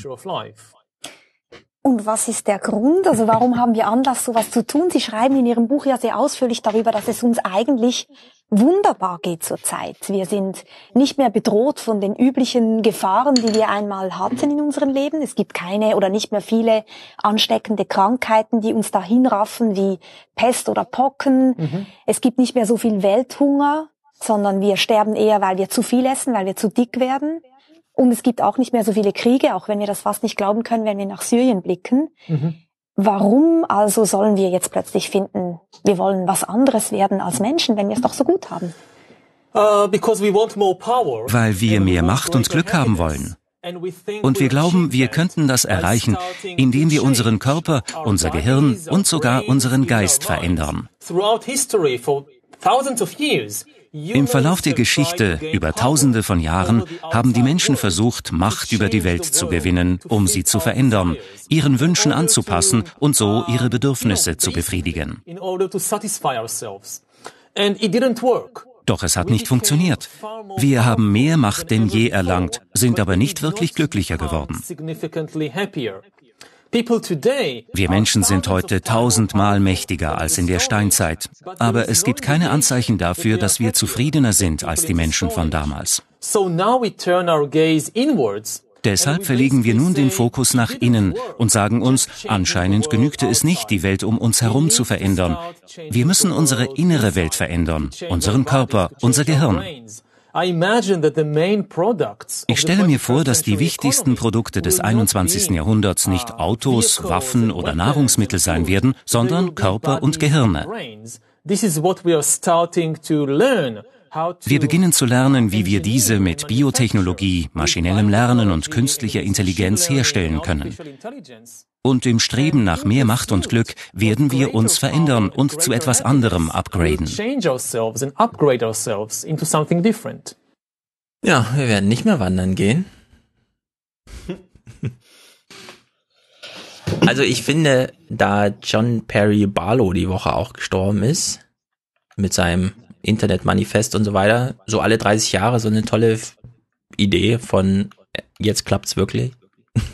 Hm. Mit der anderen Welt kann man doch mal vortragen, oder nicht? Moritz, was hast du gegen ihn? Das ist doch hier. Wenn, nee, nee, wenn eine Antwort auf Trump, dann doch sowas. Setz dir deine Brille auf, implantier dir irgendwas und ab die Post. Ja, absolut. Also ich meine, wer, wenn nicht Historiker, sollen was über die Zukunft sagen? Ist, äh, das leuchtet natürlich ein. Diese arroganten Soziologen. Also, weil die können natürlich sowieso schon über die Vergangenheit von einem also von einem äh, von einer minimalen empirischen Basis also man findet eine Scherbe und kann ganze Zivilisationen beschreiben dann kann man natürlich auch Eben nicht so zwei, das machen die ja nicht die Historiker die nee, leiden ja in ihren Quellenlücken. Dann kommen ja erst die, die Soziologen genau. und sagen, na, ihr könnt auch mal über die Quellenlücke eine Brücke bauen. Genau. Und dann das macht ähm, schreiben wir nämlich so eine äh, Gesellschaftstheorie von vormodernen Gesellschaften und dann lesen die die wieder und denken, ja Mensch, die Soziologen sind aber auch klug, das passt ja wirklich wie die Faust aufs Auge und rezipieren das und dann suchen sie weitere Scherben, die das auch wieder belegen. Wie auch immer. Auf jeden Fall, nein, ich ähm, also ich, ich halte viel von so, ich finde das gut, so tatsächlich so ähm, Utopien, Dystopien und überhaupt Fiktionalität als, als mhm. Beschreibungsform der Gegenwart auch ins Spiel zu bringen. Tatsächlich mit so einer Skizze einer möglichen Zukunft dann eine neue Beschreibungsmöglichkeit der Gegenwart zu erreichen. Weil auch das ermöglicht es uns ja, also so fiktiv, so wahrscheinlich oder unwahrscheinlich oder wie auch immer wirr, wild und spektakulär, äh, spekulativ das sein mag, äh, das ändert ja nichts daran, dass es tatsächlich einfach den Blick ändert auf das Jetzt, also auf unsere Gegenwartsgesellschaft genau. und auch eine andere Form der Zeitdiagnose und aktuellen Gegenwartsbeschreibung äh, ermöglicht. Und dafür ist es interessant. Ja, äh, inwiefern man jetzt dem Glauben schenken muss, weiß ich nicht. Ja, inwiefern das und ähm, mit Trump hilft auch keine Ahnung. Ja, aber das finde ich ja gerade witzig bei dem Buch. Also so wie er da rangeht und so sagt, nee, das nächste wird eine Einkehr sein. Wir werden uns mit uns beschäftigen. Vielleicht mit einem Upgrade durch Technik von außen. Und wenn du dann sagst, naja, mal gucken, wie das die Welt verändert. Nee, die Frage ist doch, wie verändert das Buch dich? Und wenn du dann sagst, das ist inspirativ, finde ich, hat er schon alles erreicht damit, ja. Also finde ich schon großartig, überhaupt mal so einen Ansatz zu fahren und zu sagen, nee, wir, wir machen jetzt mal nicht dieses, äh, Martin Schulz trägt uns nochmal die 20 Punkte vor, weshalb die SPD-Basis und so weiter, sondern wir gehen weg von den Inhalten und sagen, wir machen es jetzt inspirativ. Hauptsache, du fühlst dich gut. Und dafür scheint das Buch, glaube ich, ein gutes, also sein Ansatz, jetzt nicht dieses Buch spezifisch, aber so scheint es wohl, also weil ich es nicht kenne, aber das scheint mir, es scheint mir doch ein Ansatz zu sein. Aber ich glaube, man muss auch ein bisschen unterscheiden zwischen dem, was ist Fiktion und was ist möglich. Und ich meine, sobald man dann, also so euer Argument ist ja zu sagen, ne, sobald etwas als Fiktion beschrieben wird, ist es schon möglich. Weil man es ja, eben als möglich als Gedanke reicht ja völlig aus. Ja. Ich bin ja sowieso, ja. Da, da machen wir dann später mal Ausgaben drüber, was ich wirklich glaube. Mhm. Moritz ist jetzt K.O. Moritz muss jetzt seine müden, ne, siehst du, Gedanken, Bits, Cyberworld, nee, ja, der Körper, der Körper. Ja, genau, ja. Du brauchst Futter. Ich brauche externe Batterien oder ich brauche irgendwelche ja. zusätzlichen Sensoren oder. Der genau. Körper auf Reisen ist es, der diesen Podcast jetzt zum Ende bringt, aber das ist kein Problem, weil ich muss jetzt auch los. Gute Reise, Moritz. Danke. Ja, wohin Vielen auch Dank. immer, in die Zukunft, Vergangenheit oder Gegenwart. Ich Genau. wünsche dir alles Gute und ganz viele Kabel, Danke. die dich immer wieder bei Stand halten und mit Mhm. dem Netz beschäftigen können. Danke. Gut, Rena ist ja schon da, Bis wo sie hingehört. Da treffen wir sie das nächste Mal wieder und ich bin auch hier. Gut, bis dann. Vielen. Dank, schönen Tag, tschüss. Ciao.